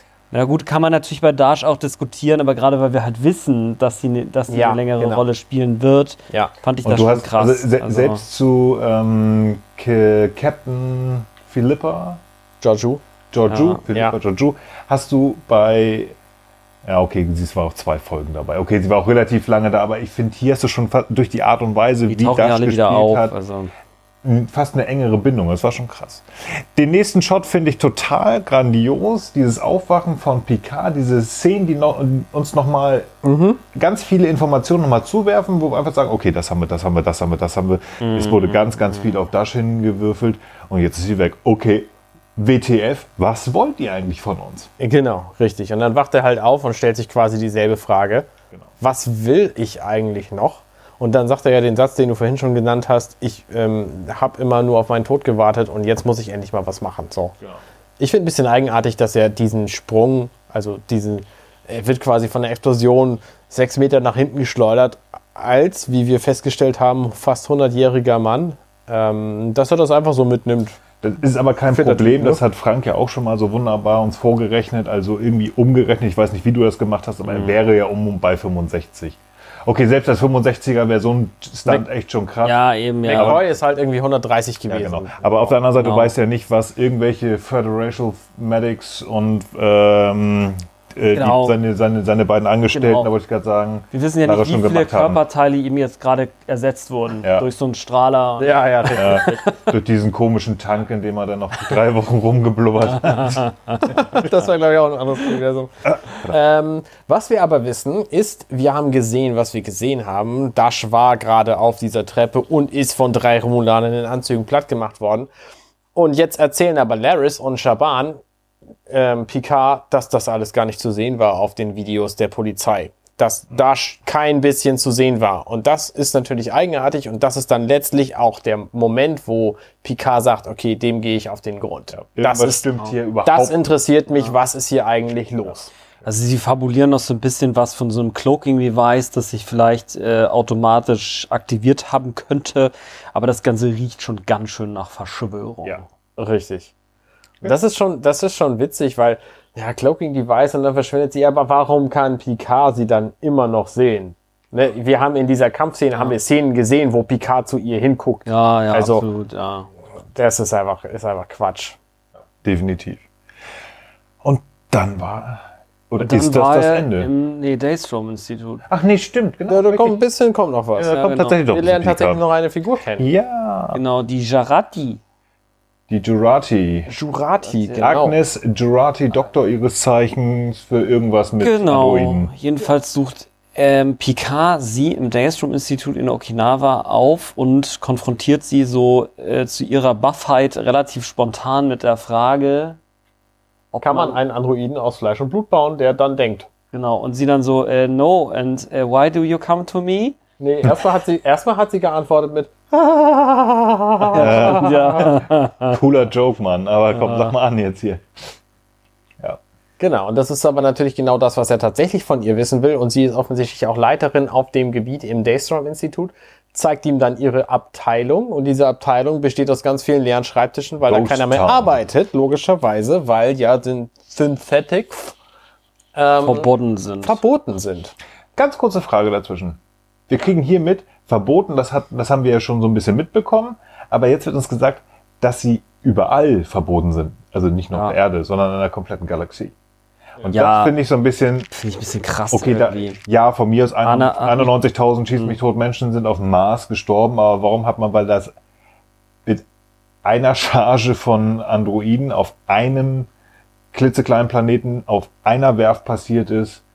Ich hoffe, dass sie da noch was, was sagen, weil ich finde das schon ein bisschen krass. Da, deswegen zu sagen, hey, Lieutenant Commander Data, super hoch dekorierter ja. Officer der Starfleet, der hat ewig lange ähm, seinen Dienst gemacht, äh, Flaggschiff zweimal ähm, der Sternflotte. Jetzt ist da einmal was passiert. Ich kann mir nicht vorstellen, dass irgendwann mal was mit einem Supercomputer oder Androiden in der Vergangenheit schon mal passiert ist. Wir reden nicht davon. Wir reden nicht von Lore, wir Reden nicht mehr reden nicht von von irgendwelchen Control. Control. Nein, überhaupt nicht. Aber jetzt passiert was, wo vielleicht, ich, ich weiß nicht, wie viel Lebewesen Lore getötet 94.000. hat. Ja, 91, wurscht. Aber wir wollen ja nicht darüber reden, wie viel Lebewesen Lore vielleicht getötet hat. Ach so. Und jetzt passiert was. Ich hoffe, dass da noch eine Erklärung kommt. Also ich fand schon krass, dass deswegen ein Galaxie- oder Ich Universumsweiter. glaube, es Ich ist wie so gesagt, es passt in unsere politische Genau. Lage einfach rein. ja. wir hatten So, und passiert Weiß. irgendwas Kleines und sofort wird alles platt gehauen. Ja, aber es kommt für mich so vor, als wenn nicht nur die Föderation, sondern auch die Klingonen, die Cardassianer, die verstreuten Romulaner das vielleicht verboten Du, haben. dass die Romulaner das nicht so cool finden, das wissen wir eh. ja, okay. So. Aber die Föderation hat einfach auch Macht. Ne? Wenn sie die nutzen, um so ein Verbot durchzusetzen und sagen, hey Leute, übrigens, sie haben jetzt alle, alle äh, möglichen Kriegsschiffe. Am besten, ihr stellt keine synthetischen Wesen mehr her. Dann sagen Ja. die meisten anderen Völker wahrscheinlich, "Hm, okay. wir werden es sehen oder auch nicht. Mal schauen. Genau, also ich finde es auf jeden Fall, äh, ah, ich fand es eigentlich auch erstmal doof und ich finde aber vor dem Hintergrund, den Arne halt gerade erläutert hat, finde ich es irgendwie schon doch auch verständlich. Also es macht die Storyline, glaube ich, irgendwie interessanter und eben auch als Spiegel für unsere Zeit macht es schon irgendwie auch Sinn, dass man im Grunde genommen eben nicht jetzt sagt, ja okay, wir gucken uns das Problem jetzt mal im Detail an finden dann den Fehler und eliminieren den. Nee, wir machen jetzt einfach so ein Pauschalverbot. Wir bauen einfach mal irgendwo eine Mauer hin. Ja, genau. Und, Ah, ähm, äh, irgendwo sind chemische, biologische Ja, irgendwelche Waffen genau, definitiv. genau. Und da bestimmt, sind auch ja. gar keine, doch, doch, doch. Ja. ja, genau. Okay. Also Ja, das okay. sind so, Ja, ja. das ist einfach so eine pauschale ja. banale Lösungsstrategie und insofern hat, hat, hat mich Arne an dem Punkt auf jeden Fall überzeugt, obwohl ich es inhaltlich auch dämlich finde. Also ich finde schon, äh, also mich erinnert das stark eben auch an Isaac Asimov, den Foundation-Zyklus. Da ist es eben auch so, dass es in den frühen Teilen eben in den Robotergeschichten, die ganzen ersten Teile eben auch auf der Erde, die Geschichte mit Bailey, die handeln alle von Robotern auch, die dann eben auch verboten werden. Also in der Zukunft der Foundation-Serie, wer es kennt, weiß es, wer nicht, der hört es jetzt eben einfach und Kannst du uns Ähm, kurz erläutern komplett? Also ganz knapp ist es halt so, die Erde äh, ähm, baut eben erstmal Robotertechnologie und äh, dann gibt es eben die erste Expansionswelle, wo erstmal 50 Welten kolonisiert werden. Dann gibt es so einen Zwist zwischen der Erde, die so ein bisschen rückschrittlich ist, die halt aus ökologischen Gründen eben durch unter, unter so verschlossenen Städten sozusagen wohnen, wo über so Dächer sind, während die anderen Planeten sind halt hochtechnisiert. Und es gibt da so einen Zwist und da spielen die ersten Geschichten dann eben um diesen Detektiv Bailey. Nur auf der Erde gibt es eigentlich noch klassisches Verbrechen und da findet dann einmal ein Verbrechen auch oder mehrere Male auf anderen dieser äh, Kolonistenwelten äh, Verbrechen statt. Da findet sozusagen der erste Teil statt und dann fast forward. Es gibt das galaktische Imperium, das sich nach und nach eben aus der zweiten Expansionswelle heraus eben entwickelt hat, die das ganze, die, die, das die ganze Galaxis umspannt. Ähm, und äh, in dieser Zeit sind eben äh, äh, Roboter eben auch äh, äh, verboten, beziehungsweise werden einfach nicht mehr produziert. In der, in der Ähm, das wäre jetzt ein so übertrieben Okay, gut, mega okay, nee, krasser okay, Spoiler, wir- dass ich das nicht machen kann, weil wenn ihr euch irgendwann Ähm. noch mal da reinarbeiten wollt, dann kann ich nicht empfehlen, dass ich das jetzt, äh, dass ich die Bombe Okay. jetzt platzen lasse.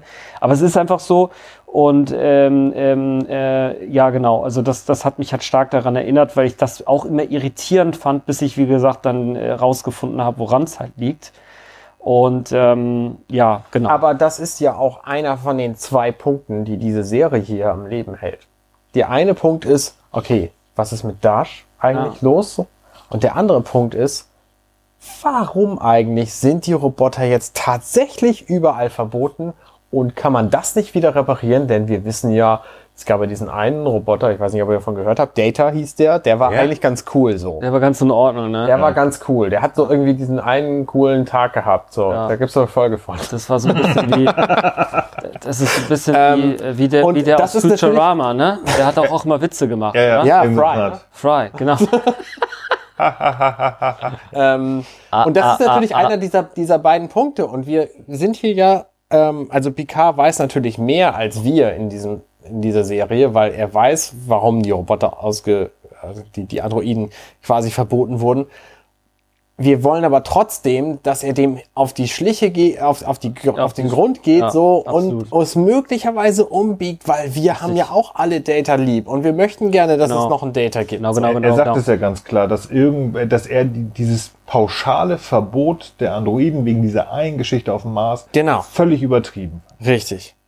Genau, und wie wir halt, äh, wie wir halt aus dem Buch, wie man einen verdammt guten Roman schreibt, wissen, braucht man äh, für einen guten Roman oder eine gute Story für diesen Fall, brauchen wir Konflikt, Konflikt, Konflikt. So, und was haben wir jetzt hier für, für einen Konflikt?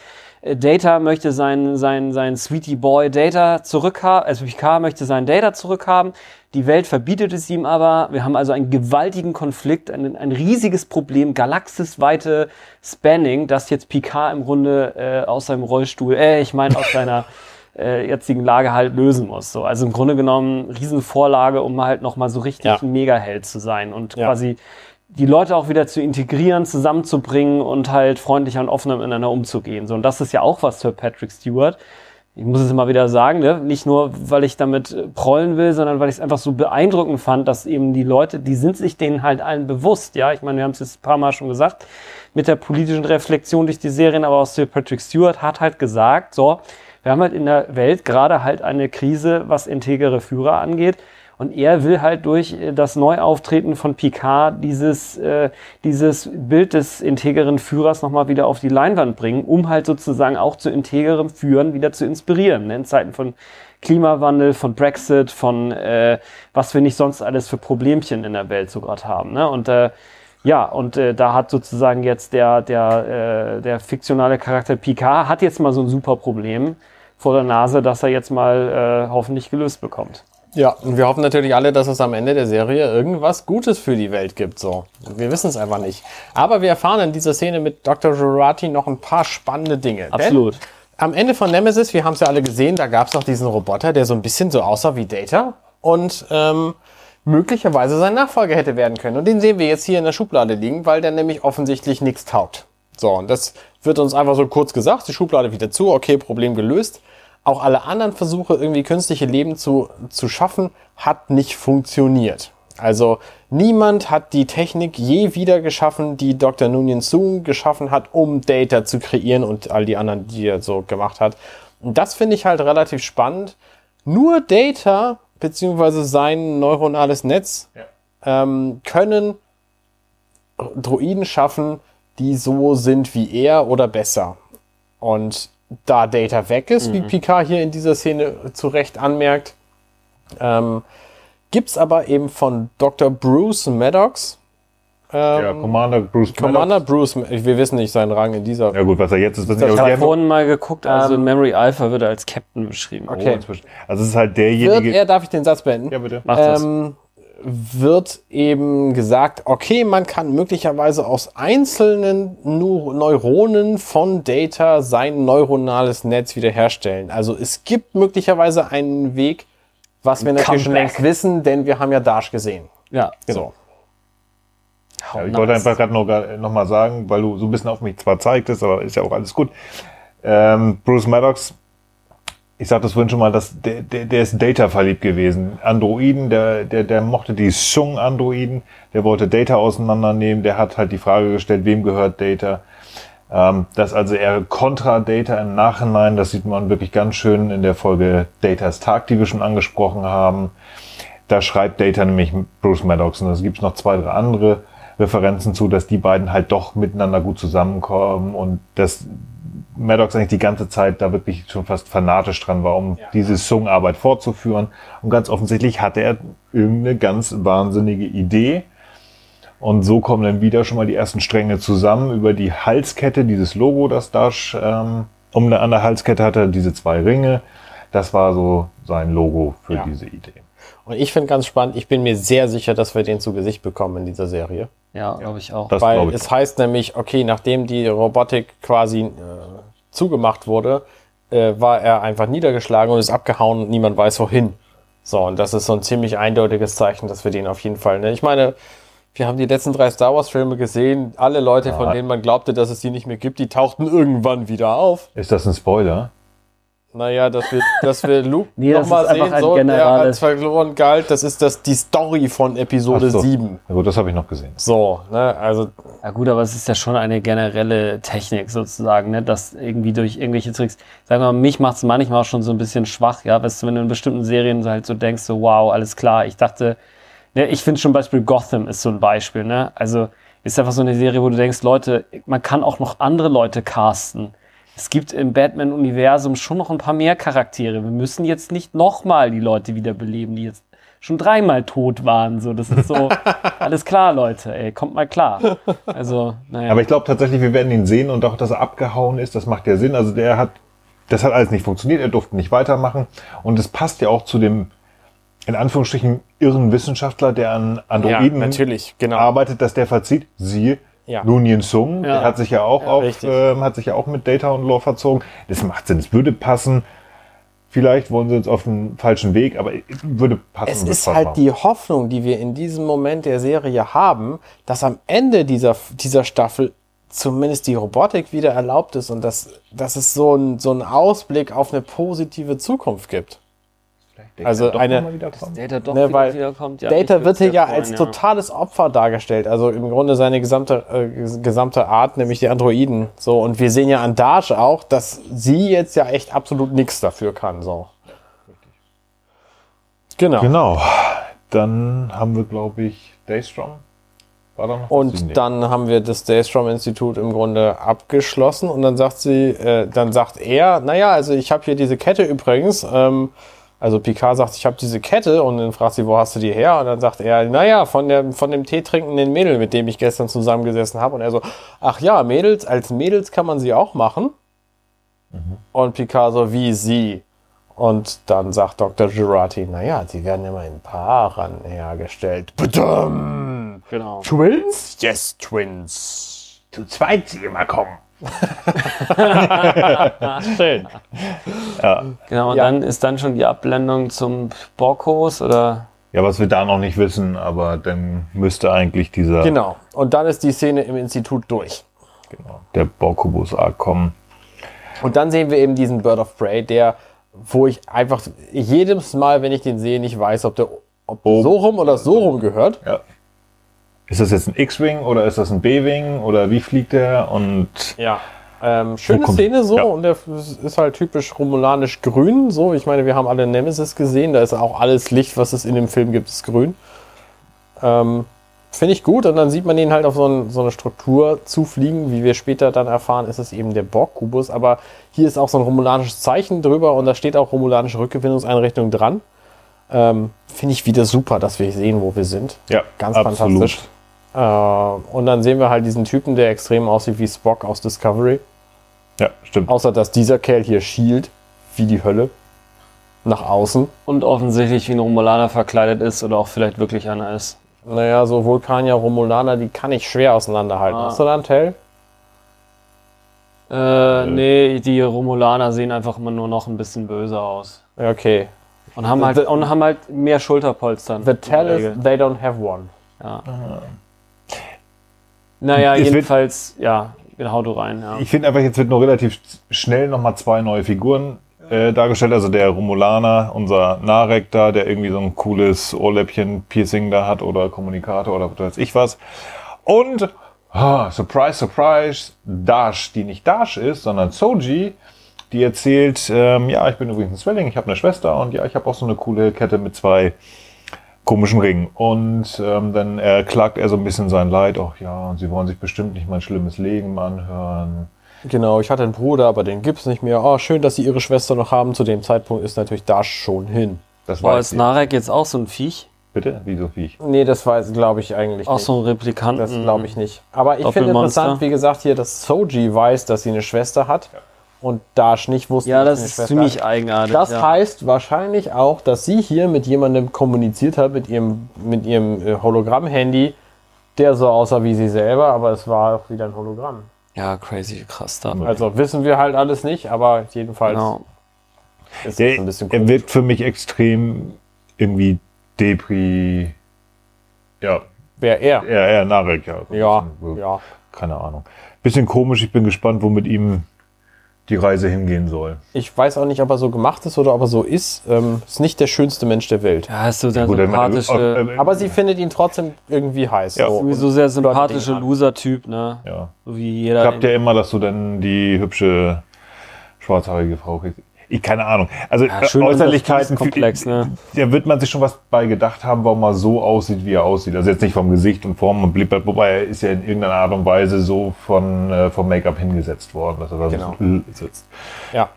Und dann natürlich am Ende der Folge nochmal die krasse Frage, warum zum Geier sitzen diese zwei Hängen die da alle diese Frau Ja. und dieser Romulaner mit den romulanischen Warbirds und hängen in einem Borb, Bo- in dem Borb, in dem Borg-Kubus rum. Ja. Naja, im Grunde ist der Borg-Kubus ja so ein bisschen wie so eine, wie so eine, äh, wie soll man es mal nennen? Freizeitpark. Nee, also das, wo man die Leute immer hinpackt, die aus Friedhof. irgendwelchen Orten flüchten. Das ist im Grunde genommen so ein, so ein Flüchtlingscamp eigentlich. So Ja, das- kommt es mir irgendwie vor. Naja, Dass man die Romulaner, man muss ja die. Millionen, man muss ja die Millionen Romulaner jetzt ja irgendwo hin verfrachten. Ah, ja, okay, das ist eine interessante Idee. Das- Also wie Idee, gesagt, ja. ich weiß es nicht. Also mir macht das, ich, für mich macht der, also es war so ein Gedanke, der mir kam, Ja, aber er macht stimmt. für mich nur un, also macht für mich nicht hundertprozentig Sinn, weil äh, ja dieser, also es heißt ja Rückgewinnungszone und da wir, da wir ja wissen, dass die Romul, äh, dass die Borg nicht mehr sind, nehme ich einfach mal an, sie extrahieren da irgendwelches Zeug raus und verscherbeln das, ja. Und ich Klar, sag mal, wenn das, der Materialien. Ich meine, wenn das, das- ganze Ding genau. ist halt Wir sehen Masse das- so. Sie, sehen, sie das- scheint irgendein genau. Doktor zu sein, er ist an ihrer Arbeit interessiert. Ja, vielleicht, ja, oh, Genau, und die Frage spannend. ist jetzt irgendwie, warum, äh, warum, warum wird das zugelassen? Ne? Also entweder sie sind sozusagen doch irgendwie so Schrottverwerter, ne? also die Romulaner sind jetzt in diese Lage gezwungen, bauen das sozusagen ab und das ist sozusagen ihr, ihr, ihr Ding, mit dem sie sich verdingen und dafür dann irgendwie Lebensmittel, Getränke etc. einkaufen. Ne? Also sie sind so irgendwie Schrottverarbeiter der Galaxis geworden. Oder die, sie haben eben doch mehrere Standorte und es ist zufällig nur zusätzlich noch zu den neuen Standorten, die die Romulaner haben, eben so, dass sie eben, eben zufällig diesen, diesen Abbauprozess da in dem Borg-Kubus betreuen oder was. Ne? Genau. Das wissen wir halt noch. Keine Ahnung, das werden wir hoffentlich in den nächsten Folgen sehen. Auf jeden Fall, Vielleicht, das ist ja. der große Cliffhanger am Ende. Der Borg-Kubus, der da ist. Romulaner sind an Bord und ganz offensichtlich Mensch, Hybrid, äh, nein, Hybrid ist falsch. Romulaner. Romulaner und Dash, äh, Dash ist ein Mensch. So. Also, ja, stimmt. Sie glaubt, dass sie. sie Mensch ist, aber Ja. oder auch nicht. ist sie auch wirklich Mensch? Das wissen wir nicht. denkt ist sie aber auch, Mensch? sie ist ist sie Romulanerin. ein, ein Wesen, das aussieht wie ein Mensch und das sehr, sehr, sehr genauso aussieht wie Ja, Dash, ja, wo wir aus, davon ausgehen müssen, dass sie ein Androide war. Genau. Ja, ist Ja. was. Das war's schon. Also Das wir sind relativ schnell durchgekommen Folge, ne? diesmal. Ja. ich will es gar nicht wissen. Wie lange ist es? Lass mich mal eben auf den Tacho gucken. Zweieinhalb Stunden? Nö, Nein, nein, nein, nein, nein, nein. Wir haben ja Wir haben ja ein bisschen Vorgeplänkel gehabt. Vorgeplänkel gehabt. Ähm, warte, ich gucke mal eben auf den Plan. Wir sind bei, ja, gute, gute zwei Stunden. Na, das geht ja noch. Okay. Ja, ich, ich würde tatsächlich mal sehr dezidiert mal nach einem Fazit fragen. Was sagt ihr? Lieblingsszene und so, das ist ja auch unser. Nee, das würde ich- das würde ich unsere danach machen. Ja, das- ne, nicht vergessen so. Noch Nee, nicht ich habe hab das hier auch stehen, da auch. Ähm, nee, also mal so allgemein. Was, was denkt ihr? Was denkt ihr von der Szene? Frank, vielleicht fängst du Boah, ich weiß nicht. Irgendwie, ich bin noch nicht so ganz eins. Ja, es ist auf jeden Fall super, dass es das wieder gibt. Ich finde es auch auf jeden Fall besser als alles Star Trek, was es seit TNG jetzt gegeben hat. Ähm, beziehungsweise ich, ich will es auch gar nicht immer so in eine Rangfolge bringen. Weißt du, dies mit den Rangfolgen ist auch immer so eine Sache, das funktioniert immer so teilweise, weil es gibt auch in Voyager fantastische Folgen. Trotzdem würde ich sagen, dass TNG insgesamt besser ist. Ähm, ja, äh, also mir geht tatsächlich die Story ein bisschen zu langsam. Also irgendwie, ich habe ich hab so das Gefühl, wir haben jetzt so nicht mal an der Oberfläche gekratzt, von dem das jetzt noch kommen mag. Das ist, glaube ich, auch das, was ich sozusagen gerne wieder gehabt hätte in dieses Runde. Ich habe pro Folge so eine Art Abschluss, dass ich mich auch mal ein kleines bisschen entspannen kann. Das bin aber vielleicht auch ein Stück weit eben ich, weil, sagen wir mal so, dieses äh, Story dauert zehn Folgen und danach kommt wieder der Mega-Cliffhammer, weil du musst ja auch noch die nächste Staffel gucken. Ich weiß nicht, ich gucke mir den ganzen Kram trotzdem an. Mir wäre es manchmal ein bisschen lieb, wenn nicht so viele Sachen immer kontinuierlich offen bleiben würden, dass es irgendwann mal so einen Abschluss gibt. Nichtsdestoweniger, ich finde es fantastisch, dass, dass Picard wieder da ist, dass die Story weitererzählt wird. Also ich bin sehr froh mit dem Ganzen. Ja, ne? Ähm, ich find's geil, das vorweg. Ich freue mich, dass wir in unserer Zeit tatsächlich wieder eine Serie mit Sir Patrick Stewart als Jean-Luc Picard kriegen. Natürlich mit einer anderen Geschichte und natürlich eben, wie ich schon mehrfach erwähnt habe, diese Folge politisch angepasst an unsere Zeit, die einfach auch erheblich düsterer ist, als ich sie als Kind in Erinnerung hatte. Ähm, ich freue mich, dass es tatsächlich ein anderes Genre ist, als TNG es war, weil das hier ist, ich habe es auch in, in diversen anderen Publikationen schon gesagt, mehr so eine Detektivgeschichte, weil Picard kriegt hier einfach zwei Fälle aufgeprompt, mehr oder minder durch Zufälle. ähm, nämlich das eine, wie gesagt, ist diese Geschichte mit Dash. Wo kommt sie her? Wo geht sie hin? Und wie viel Zeit wird uns noch bleiben? Und das andere ist eben diese wie rette ich meinen Freund Data-Geschichte? So, und das, ne, auch wenn es nur übertragen stattfindet, in dem Moment, wo er quasi die Androiden wieder aus dem Verbot zurückholt in die, in die Lebensrealität der Menschen, wo Bruce Maddox möglicherweise dann irgendwann äh, Androiden schafft, die so cool sind wie Data und Menschen dann gar nicht mehr gebraucht werden und dann äh, gibt es keine Menschen mehr, weil die Androiden sagten, äh, nee, Moment, das ist die falsche Zukunft.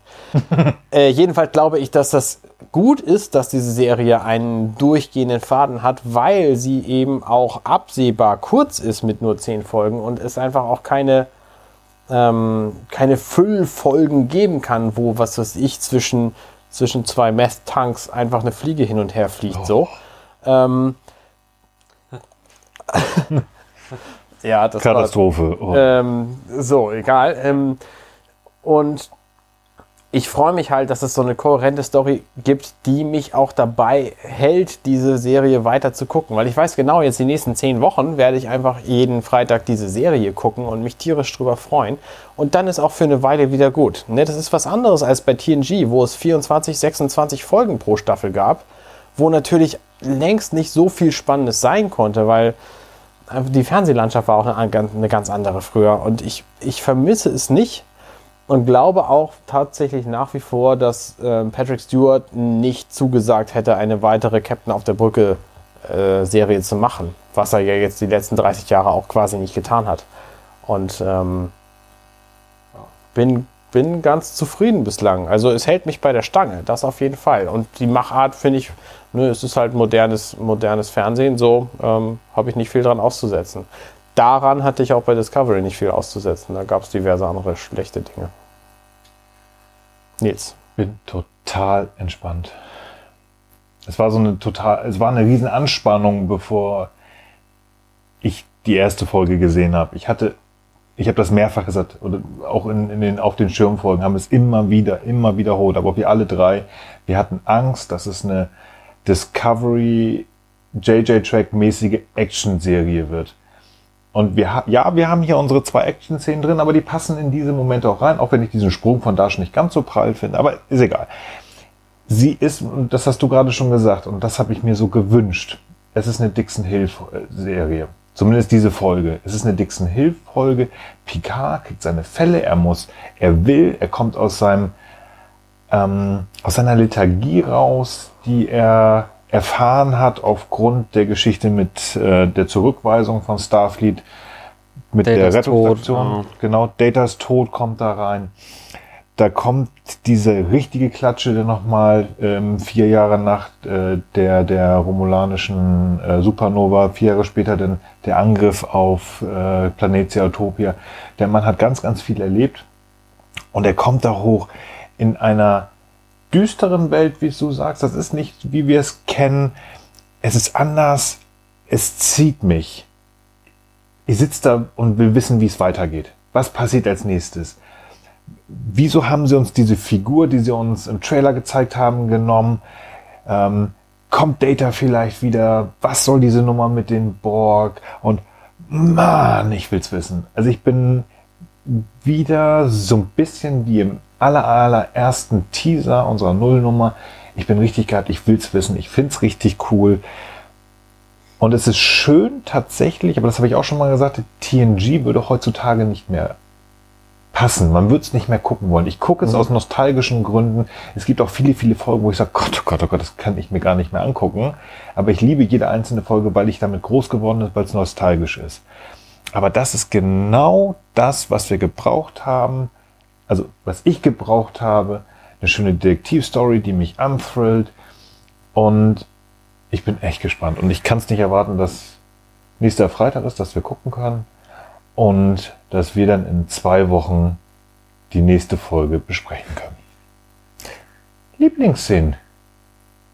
Habt ihr Lieblingsszene? Frank?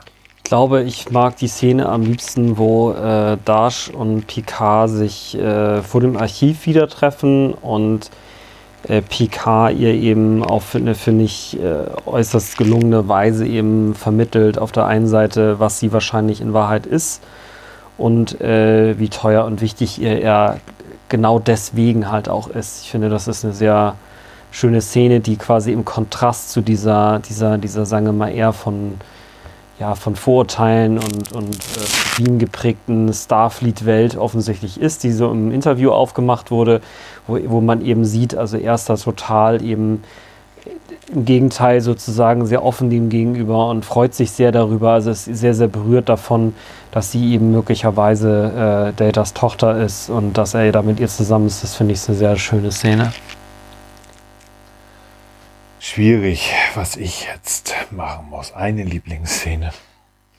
Ja, Es ist, es ist echt, Ja. ich, ich, ich habe die ganze Zeit, wo wir sprechen, immer wieder drüber nachgedacht. Ich habe mir noch nichts aufgeschrieben. Ich habe auch eine Lieblingsszene, Fragezeichen.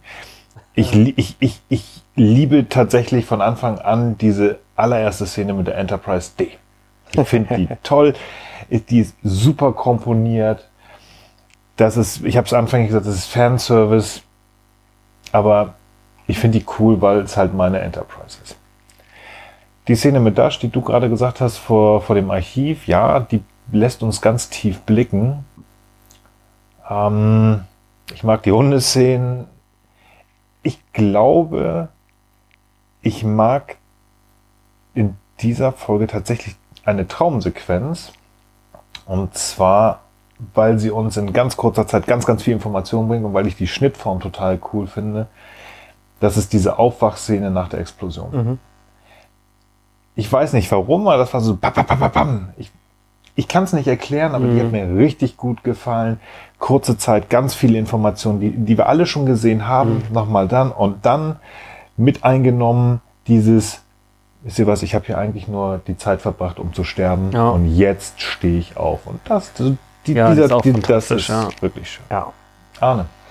Meine Lieblingsszene, schön, dass ihr sie nicht genannt habt, ich habe darauf gehofft, ist die Interviewszene. Weil die uns in sehr kurzer Zeit alles bietet, was wir wissen wollen, wie es zu dieser Serie gekommen ist. Also wir sehen ganz am Anfang, da haben, sind wir vorhin gar nicht drauf eingegangen, diesen Zusammenschnitt, ähm, was Picard früher für ein Typ war. Weil da sind nämlich ganz viele Bilder zu sehen, unter anderem eines von Picard und Worf. Ähm, wie er einfach früher als Captain, also quasi so, ein, so ein sehr knapper Zurückblick auf seine Serie, seine Karriere, dann eben diese sehr präzise, prägnante Darstellung von Picard. Ah, was ist mit Data los? Data war immer integer und ich habe ihn gemocht. So, auf jeden Fall. Ähm, nie, nie hat er mein, mein Vertrauen missbraucht. So, ähm, diese romulanische Supernova war wie Dünnkirchen, was auch unfassbar viel aussagt, allein durch dieses Wort. Ja. Und ich habe die Sternenflotte verlassen, weil es nicht mehr die Sternenflotte war. Das ist quasi in einer Szene nach zwölf Minuten Macht den ganzen sehr rund, auf, ja. sehr rund dargestellt. Was will diese Serie eigentlich? Warum gibt es diese Serie und wo möglicherweise könnte das noch hinführen? Warum ist es spannend, überhaupt eine Serie wie diese hier zu sehen? Und das finde ich einfach in der Szene sehr gut dargestellt. Abgesehen davon finde ich auch sämtliche Chateau-Szenen total geil. Ja, das ist ein schönes Gebäude. Da könnte man, was du sagst, ne, da könnte man seinen Lebensabend verbringen. Ja. Habt ihr Szenen, die ihr nicht mochtet? Die, wie- oh. Von Nils würde ich jetzt schätzen, die Szene mit dem Sprung. Ja, ja. Aber weil es mich witzigerweise, es war auch mal so eine, so eine Mecker-Szene in äh, der erste Kontakt. Gut, da war einfach die Technik noch nicht so weit.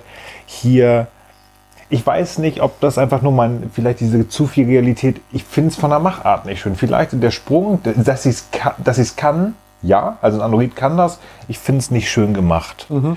Ähm, aber ob das wirklich meine Mecker-Szene ist, nee, nein, es ist nicht meine Mecker-Szene.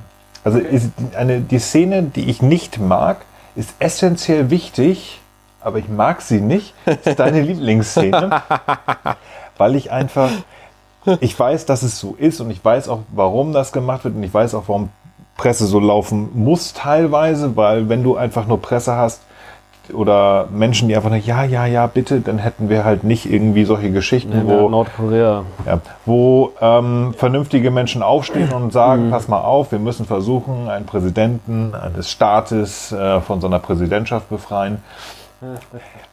Ist wichtig, aber ich mag es nicht, dass das mit meinem Captain gemacht wird. Es ist wichtig, die ist auch cool gemacht, bin ich bei dir, aber die mag ich nicht. Also ja, in der Szene habe ich mich auch emotional gestört, aber ich finde sie auch eher cool. Also für mich rangiert sie so auf Platz Nummer zwei, also relativ knapp hinter der Szene, die ich genannt habe. Mir hat ehrlich gesagt die ganze Daystrom-Szene irgendwie nicht so gefallen. Also ich komme noch mit der Jurati auch noch nicht ganz in grüne Tücher oder wie man das nennen soll, ja. Die hat mich sehr an Tilly aus Discovery. Aber es ist doch nur so ein Hauch, ja. Es ist jetzt schon beim zweiten Mal gucken erheblich besser. Ich kann mir auch vorstellen, dass ich noch dahin komme. Aber im Moment habe ich so ein bisschen so dieses äh, und sie soll dann da die Forschungs... Ich weiß nicht, also ich sage mal, ich habe sowieso ein generelles Problem ein bisschen in Star Trek mit diesen ultra jungen Leuten, die angeblich schon das Äquivalent von Hochschulabschlüssen etc. und dann Brückenoffizier, das, das raff ich sowieso mal nicht so ganz, aber okay, fair enough. Disst du jetzt schon Ja. wieder Wesley? Ach, ach wo, ach wo. Nee, genau, aber ne, das ist so, ähm, ja, und dann diese ganze, ganze Szene und dieses ganze Gerede und das ist dann mir ein bisschen zu viel Technikbrabbel auch gewesen. Das hätte man aus meiner Sicht, ist mir schon klar, man muss sich auch irgendwas überlegen, was, was sozusagen die Zukunft erklärt, was natürlich auch noch kein Fundament absolut in der Wissenschaft haben kann, die jetzt existiert, sonst wäre es kein Science Fiction, ne? ist mir schon klar. Aber irgendwie, ich bin damit nicht so ganz warm. Also ich hoffe, dass wir da den Charakter noch besser kennenlernen werden, weil sie ja ganz offensichtlich auch zu den langfristigeren Charakteren in der Serie gehört. So. Arne, hast du eine Szene, die du Ähm, magst? Ich forsche gerade. Tatsächlich ist mir gerade noch eine eingefallen. Ich hätte auch die Jurati-Szene tatsächlich als allererstes genannt, weil ich sie auch einfach, ähm, gerade dieses Lachen am Anfang finde ich total eigenartig. ähm, jetzt nenne ich aber doch die Szene, die tatsächlich ganz am Anfang der, der Folge kommt, wo nämlich ähm, River Tam auftaucht zum ersten Mal. weil ich einfach diesen Moment also, da sind so viele Elemente drin in dieser Szene, die ich furchtbar finde. Diese Blumen, die wabern und glibbern, finde ich gruselig. Und dann diese Szene, dass sie, dass sie irgendwie von drei Männern da angegangen wird. Ich, ach, nee, da kann ich einfach nicht gut mit umgehen. Das finde ich ganz, ganz gruselig und hätte das lieber nicht gesehen. So, das ist die Szene, die ich jetzt einfach mal nenne. Aus Da- sehr, da- sehr persönlichen Gründen natürlich, aber Gebe geb ich dir recht, die habe ich unterschlagen. Ich bleibe jetzt bei der anderen aus, äh, auch vielleicht Da bist du auch dabei. wirklich, aber die ist auch gut. Ja, bin ich bei dir. Aber ich glaube, zusammenfassend können wir sagen, dass wir alle Hocherfreut hoch sind. sind, sie Ja. geil finden. Wir freuen uns auf weitere Folgen. Wir sind, glaube ich, auch alle ein bisschen entspannter, dass es halt kein JJ-Track ist, so nur bum bum bum. Also wenn Patrick Stewart bis 94 weitermachen will, also meine Unterschrift hat er. Absolut, absolut. Wenn ich Blut spenden soll, sonst war das kein Problem. Ich mache, was sein muss. Ähm, ah, kurzer Ausblick, darf, ich- darf ich dich kurz noch unterbrechen? Es sind so viele Personen schon in Trailern zu sehen gewesen, so viele Szenen, die wir hier in dieser ersten Folge noch nicht gesehen haben. Ich bin so neugierig, wie es weitergeht. Definitiv. Also das hatten wir auch schon. Irgendwann haben wir waren uns unsicher, ob das. Wir hatten glaube ich mal gesagt, so ja, das werden so die ersten ein zwei Folgen sein. Wir haben so wenig aus den Trailern gesehen. Allein die Figuren, von denen wir wissen, dass sie kommen. Ja, diese, dieses Raumschiff Ja. und dieser Captain und so, das haben wir alles gar nicht Diese- gesehen. Nee, Diese Borg-Leute. diese und Borg-Leute, so, ja. diese, ähm, Diese weißhäutigen Typen. diese, diese total gut gealterte, sexy, verdammt nochmal Seven of Nine ist noch nicht da gewesen. Richtig, Riker ist noch nicht da, Troy ist noch nicht da. richtig. Ähm, Wann? Wann? Wann? Was? Wann? Woher sollen wir es wissen? Echt gespannt. Also wie gesagt, die Trailer, Teaser, die haben uns so viel gezeigt und Gott sei Dank nicht nur die erste Folge, weil dann wäre es wirklich bum bum bum gewesen. Geiles Ding, hat Spaß gemacht. Nächste Woche könnt ihr alle und auch wir endlich weiter gucken und in zwei Wochen werden wir weiter besprechen. Bis dahin, liebe Hörer, bewertet uns doch gerne bei Apple Podcasts, wenn ihr mögt, oder schreibt uns einen, einen Kommentar auf unserer Twitter, sagt man Account oder Seite? Twitter-Account, ne? Ja. ähm, bei unserem Twitter-Account gesternhu bei ebenso Twitter auf unserer Homepage compendion.net, wenn ihr möchtet. Wenn ihr irgendwas total doof fandet, was wir gesagt haben, schreibt uns das. Wenn ihr es total gut fandet, was wir gesagt haben, dann schreibt uns gerne. Schreibt einfach. Es macht Spaß mit euch zu klönen. Ausblick ist dieses Mal relativ einfach. Das wird die nächsten neun Mal einfach sein. In der nächsten Folge in zwei Wochen werden wir die Data's Day. Gibt es eigentlich die Merchandise-Hoodies auch für andere? Da können wir nochmal drüber sprechen. Also wir diese schicken, äh, falls ihr das jetzt bei YouTube seht, ne, wir tragen alle diese schicken Hoodies. Ne? Ja, wir machen, Wenn wir machen, hättet, können wir darüber reden. Ja, wir machen genau. noch mal, wir machen noch mal ein Bild. Wir machen noch mal Es ein gibt, Bild es rein. gibt ja ein schönes Bild in den Shownotes zu der Auf den Schirm Folge Nummer 5, die Premierenfolge. Da sind wir vor dem Delta zu Richtig. sehen, Star Trek Delta. Da könnt ihr es gerne, also Starfleet Delta, könnt ihr euch gerne nochmal angucken, wer da Interesse hat. Vielleicht finden wir da eine Möglichkeit, um es zu Ende zu bringen. In zwei Wochen die zweite Folge, unsere Besprechung. Bestimmt so kurz wie dieses Mal. Wir wissen es nicht. Das, wir haben so, wir haben wirklich. Als ob wir es schon nicht wüssten, weil Ja. wir ihn noch nicht gesehen hätten. Nein, auf jeden Fall. Naja. äh, ich finde ich find spannend, dass wir so lange gebraucht haben. Wir haben sogar die Filmbesprechung übertrumpft. Hat aber echt Spaß gemacht. Es war super mit euch zu klönen. Deshalb sind wir ja auch da. Darum, Genau. darum haben wir diesen Podcast. Dafür haben wir gesprochen. Also ich hätte es nicht gedacht. Ich wollte, das war ja das, was ich gesagt habe. Ich möchte über Star Trek Picard sprechen. Ich möchte Ja. über die Serie sprechen. Und über dieses halbe Jahr, wo wir die alten Folgen, Stunde, anderthalb. Ich hätte nie gedacht, dass wir. Und wir haben uns ja am Ende auch noch zurückgehalten jetzt, weil wir gesagt haben, wir müssen jetzt auch mal zu Ende, weil ihr wollt ja auch vielleicht irgendwann noch mal ins Bett oder zur Arbeit oder Autofahren oder was auch immer ihr gerade macht. Arbeit, ja, ist richtig. Ich weiß nicht, was ich gleich mache. Es hat echt Spaß gemacht. Es hat jetzt wirklich gestartet. Die Reise hat begonnen. In zwei Wochen geht es weiter. Geile Show, hat Spaß gemacht. Vielen Dank. Vielen Dank, Arne, dass wir bei dir sein durften. Vielen Dank, dass ihr uns zugeschaut und zugehört habt. Wir hören uns in zwei Wochen und bis dahin sage ich guten Morgen, guten Tag, guten Abend und gute Nacht. Live long and prosper. Hey, wir sind Nils, Arne und Frank und das war gestern, heute, übermorgen. Wenn euch dieser Podcast gefällt, dann unterstützt uns doch ein wenig. Mehr Infos dazu findet ihr auf ghu.compendion.net.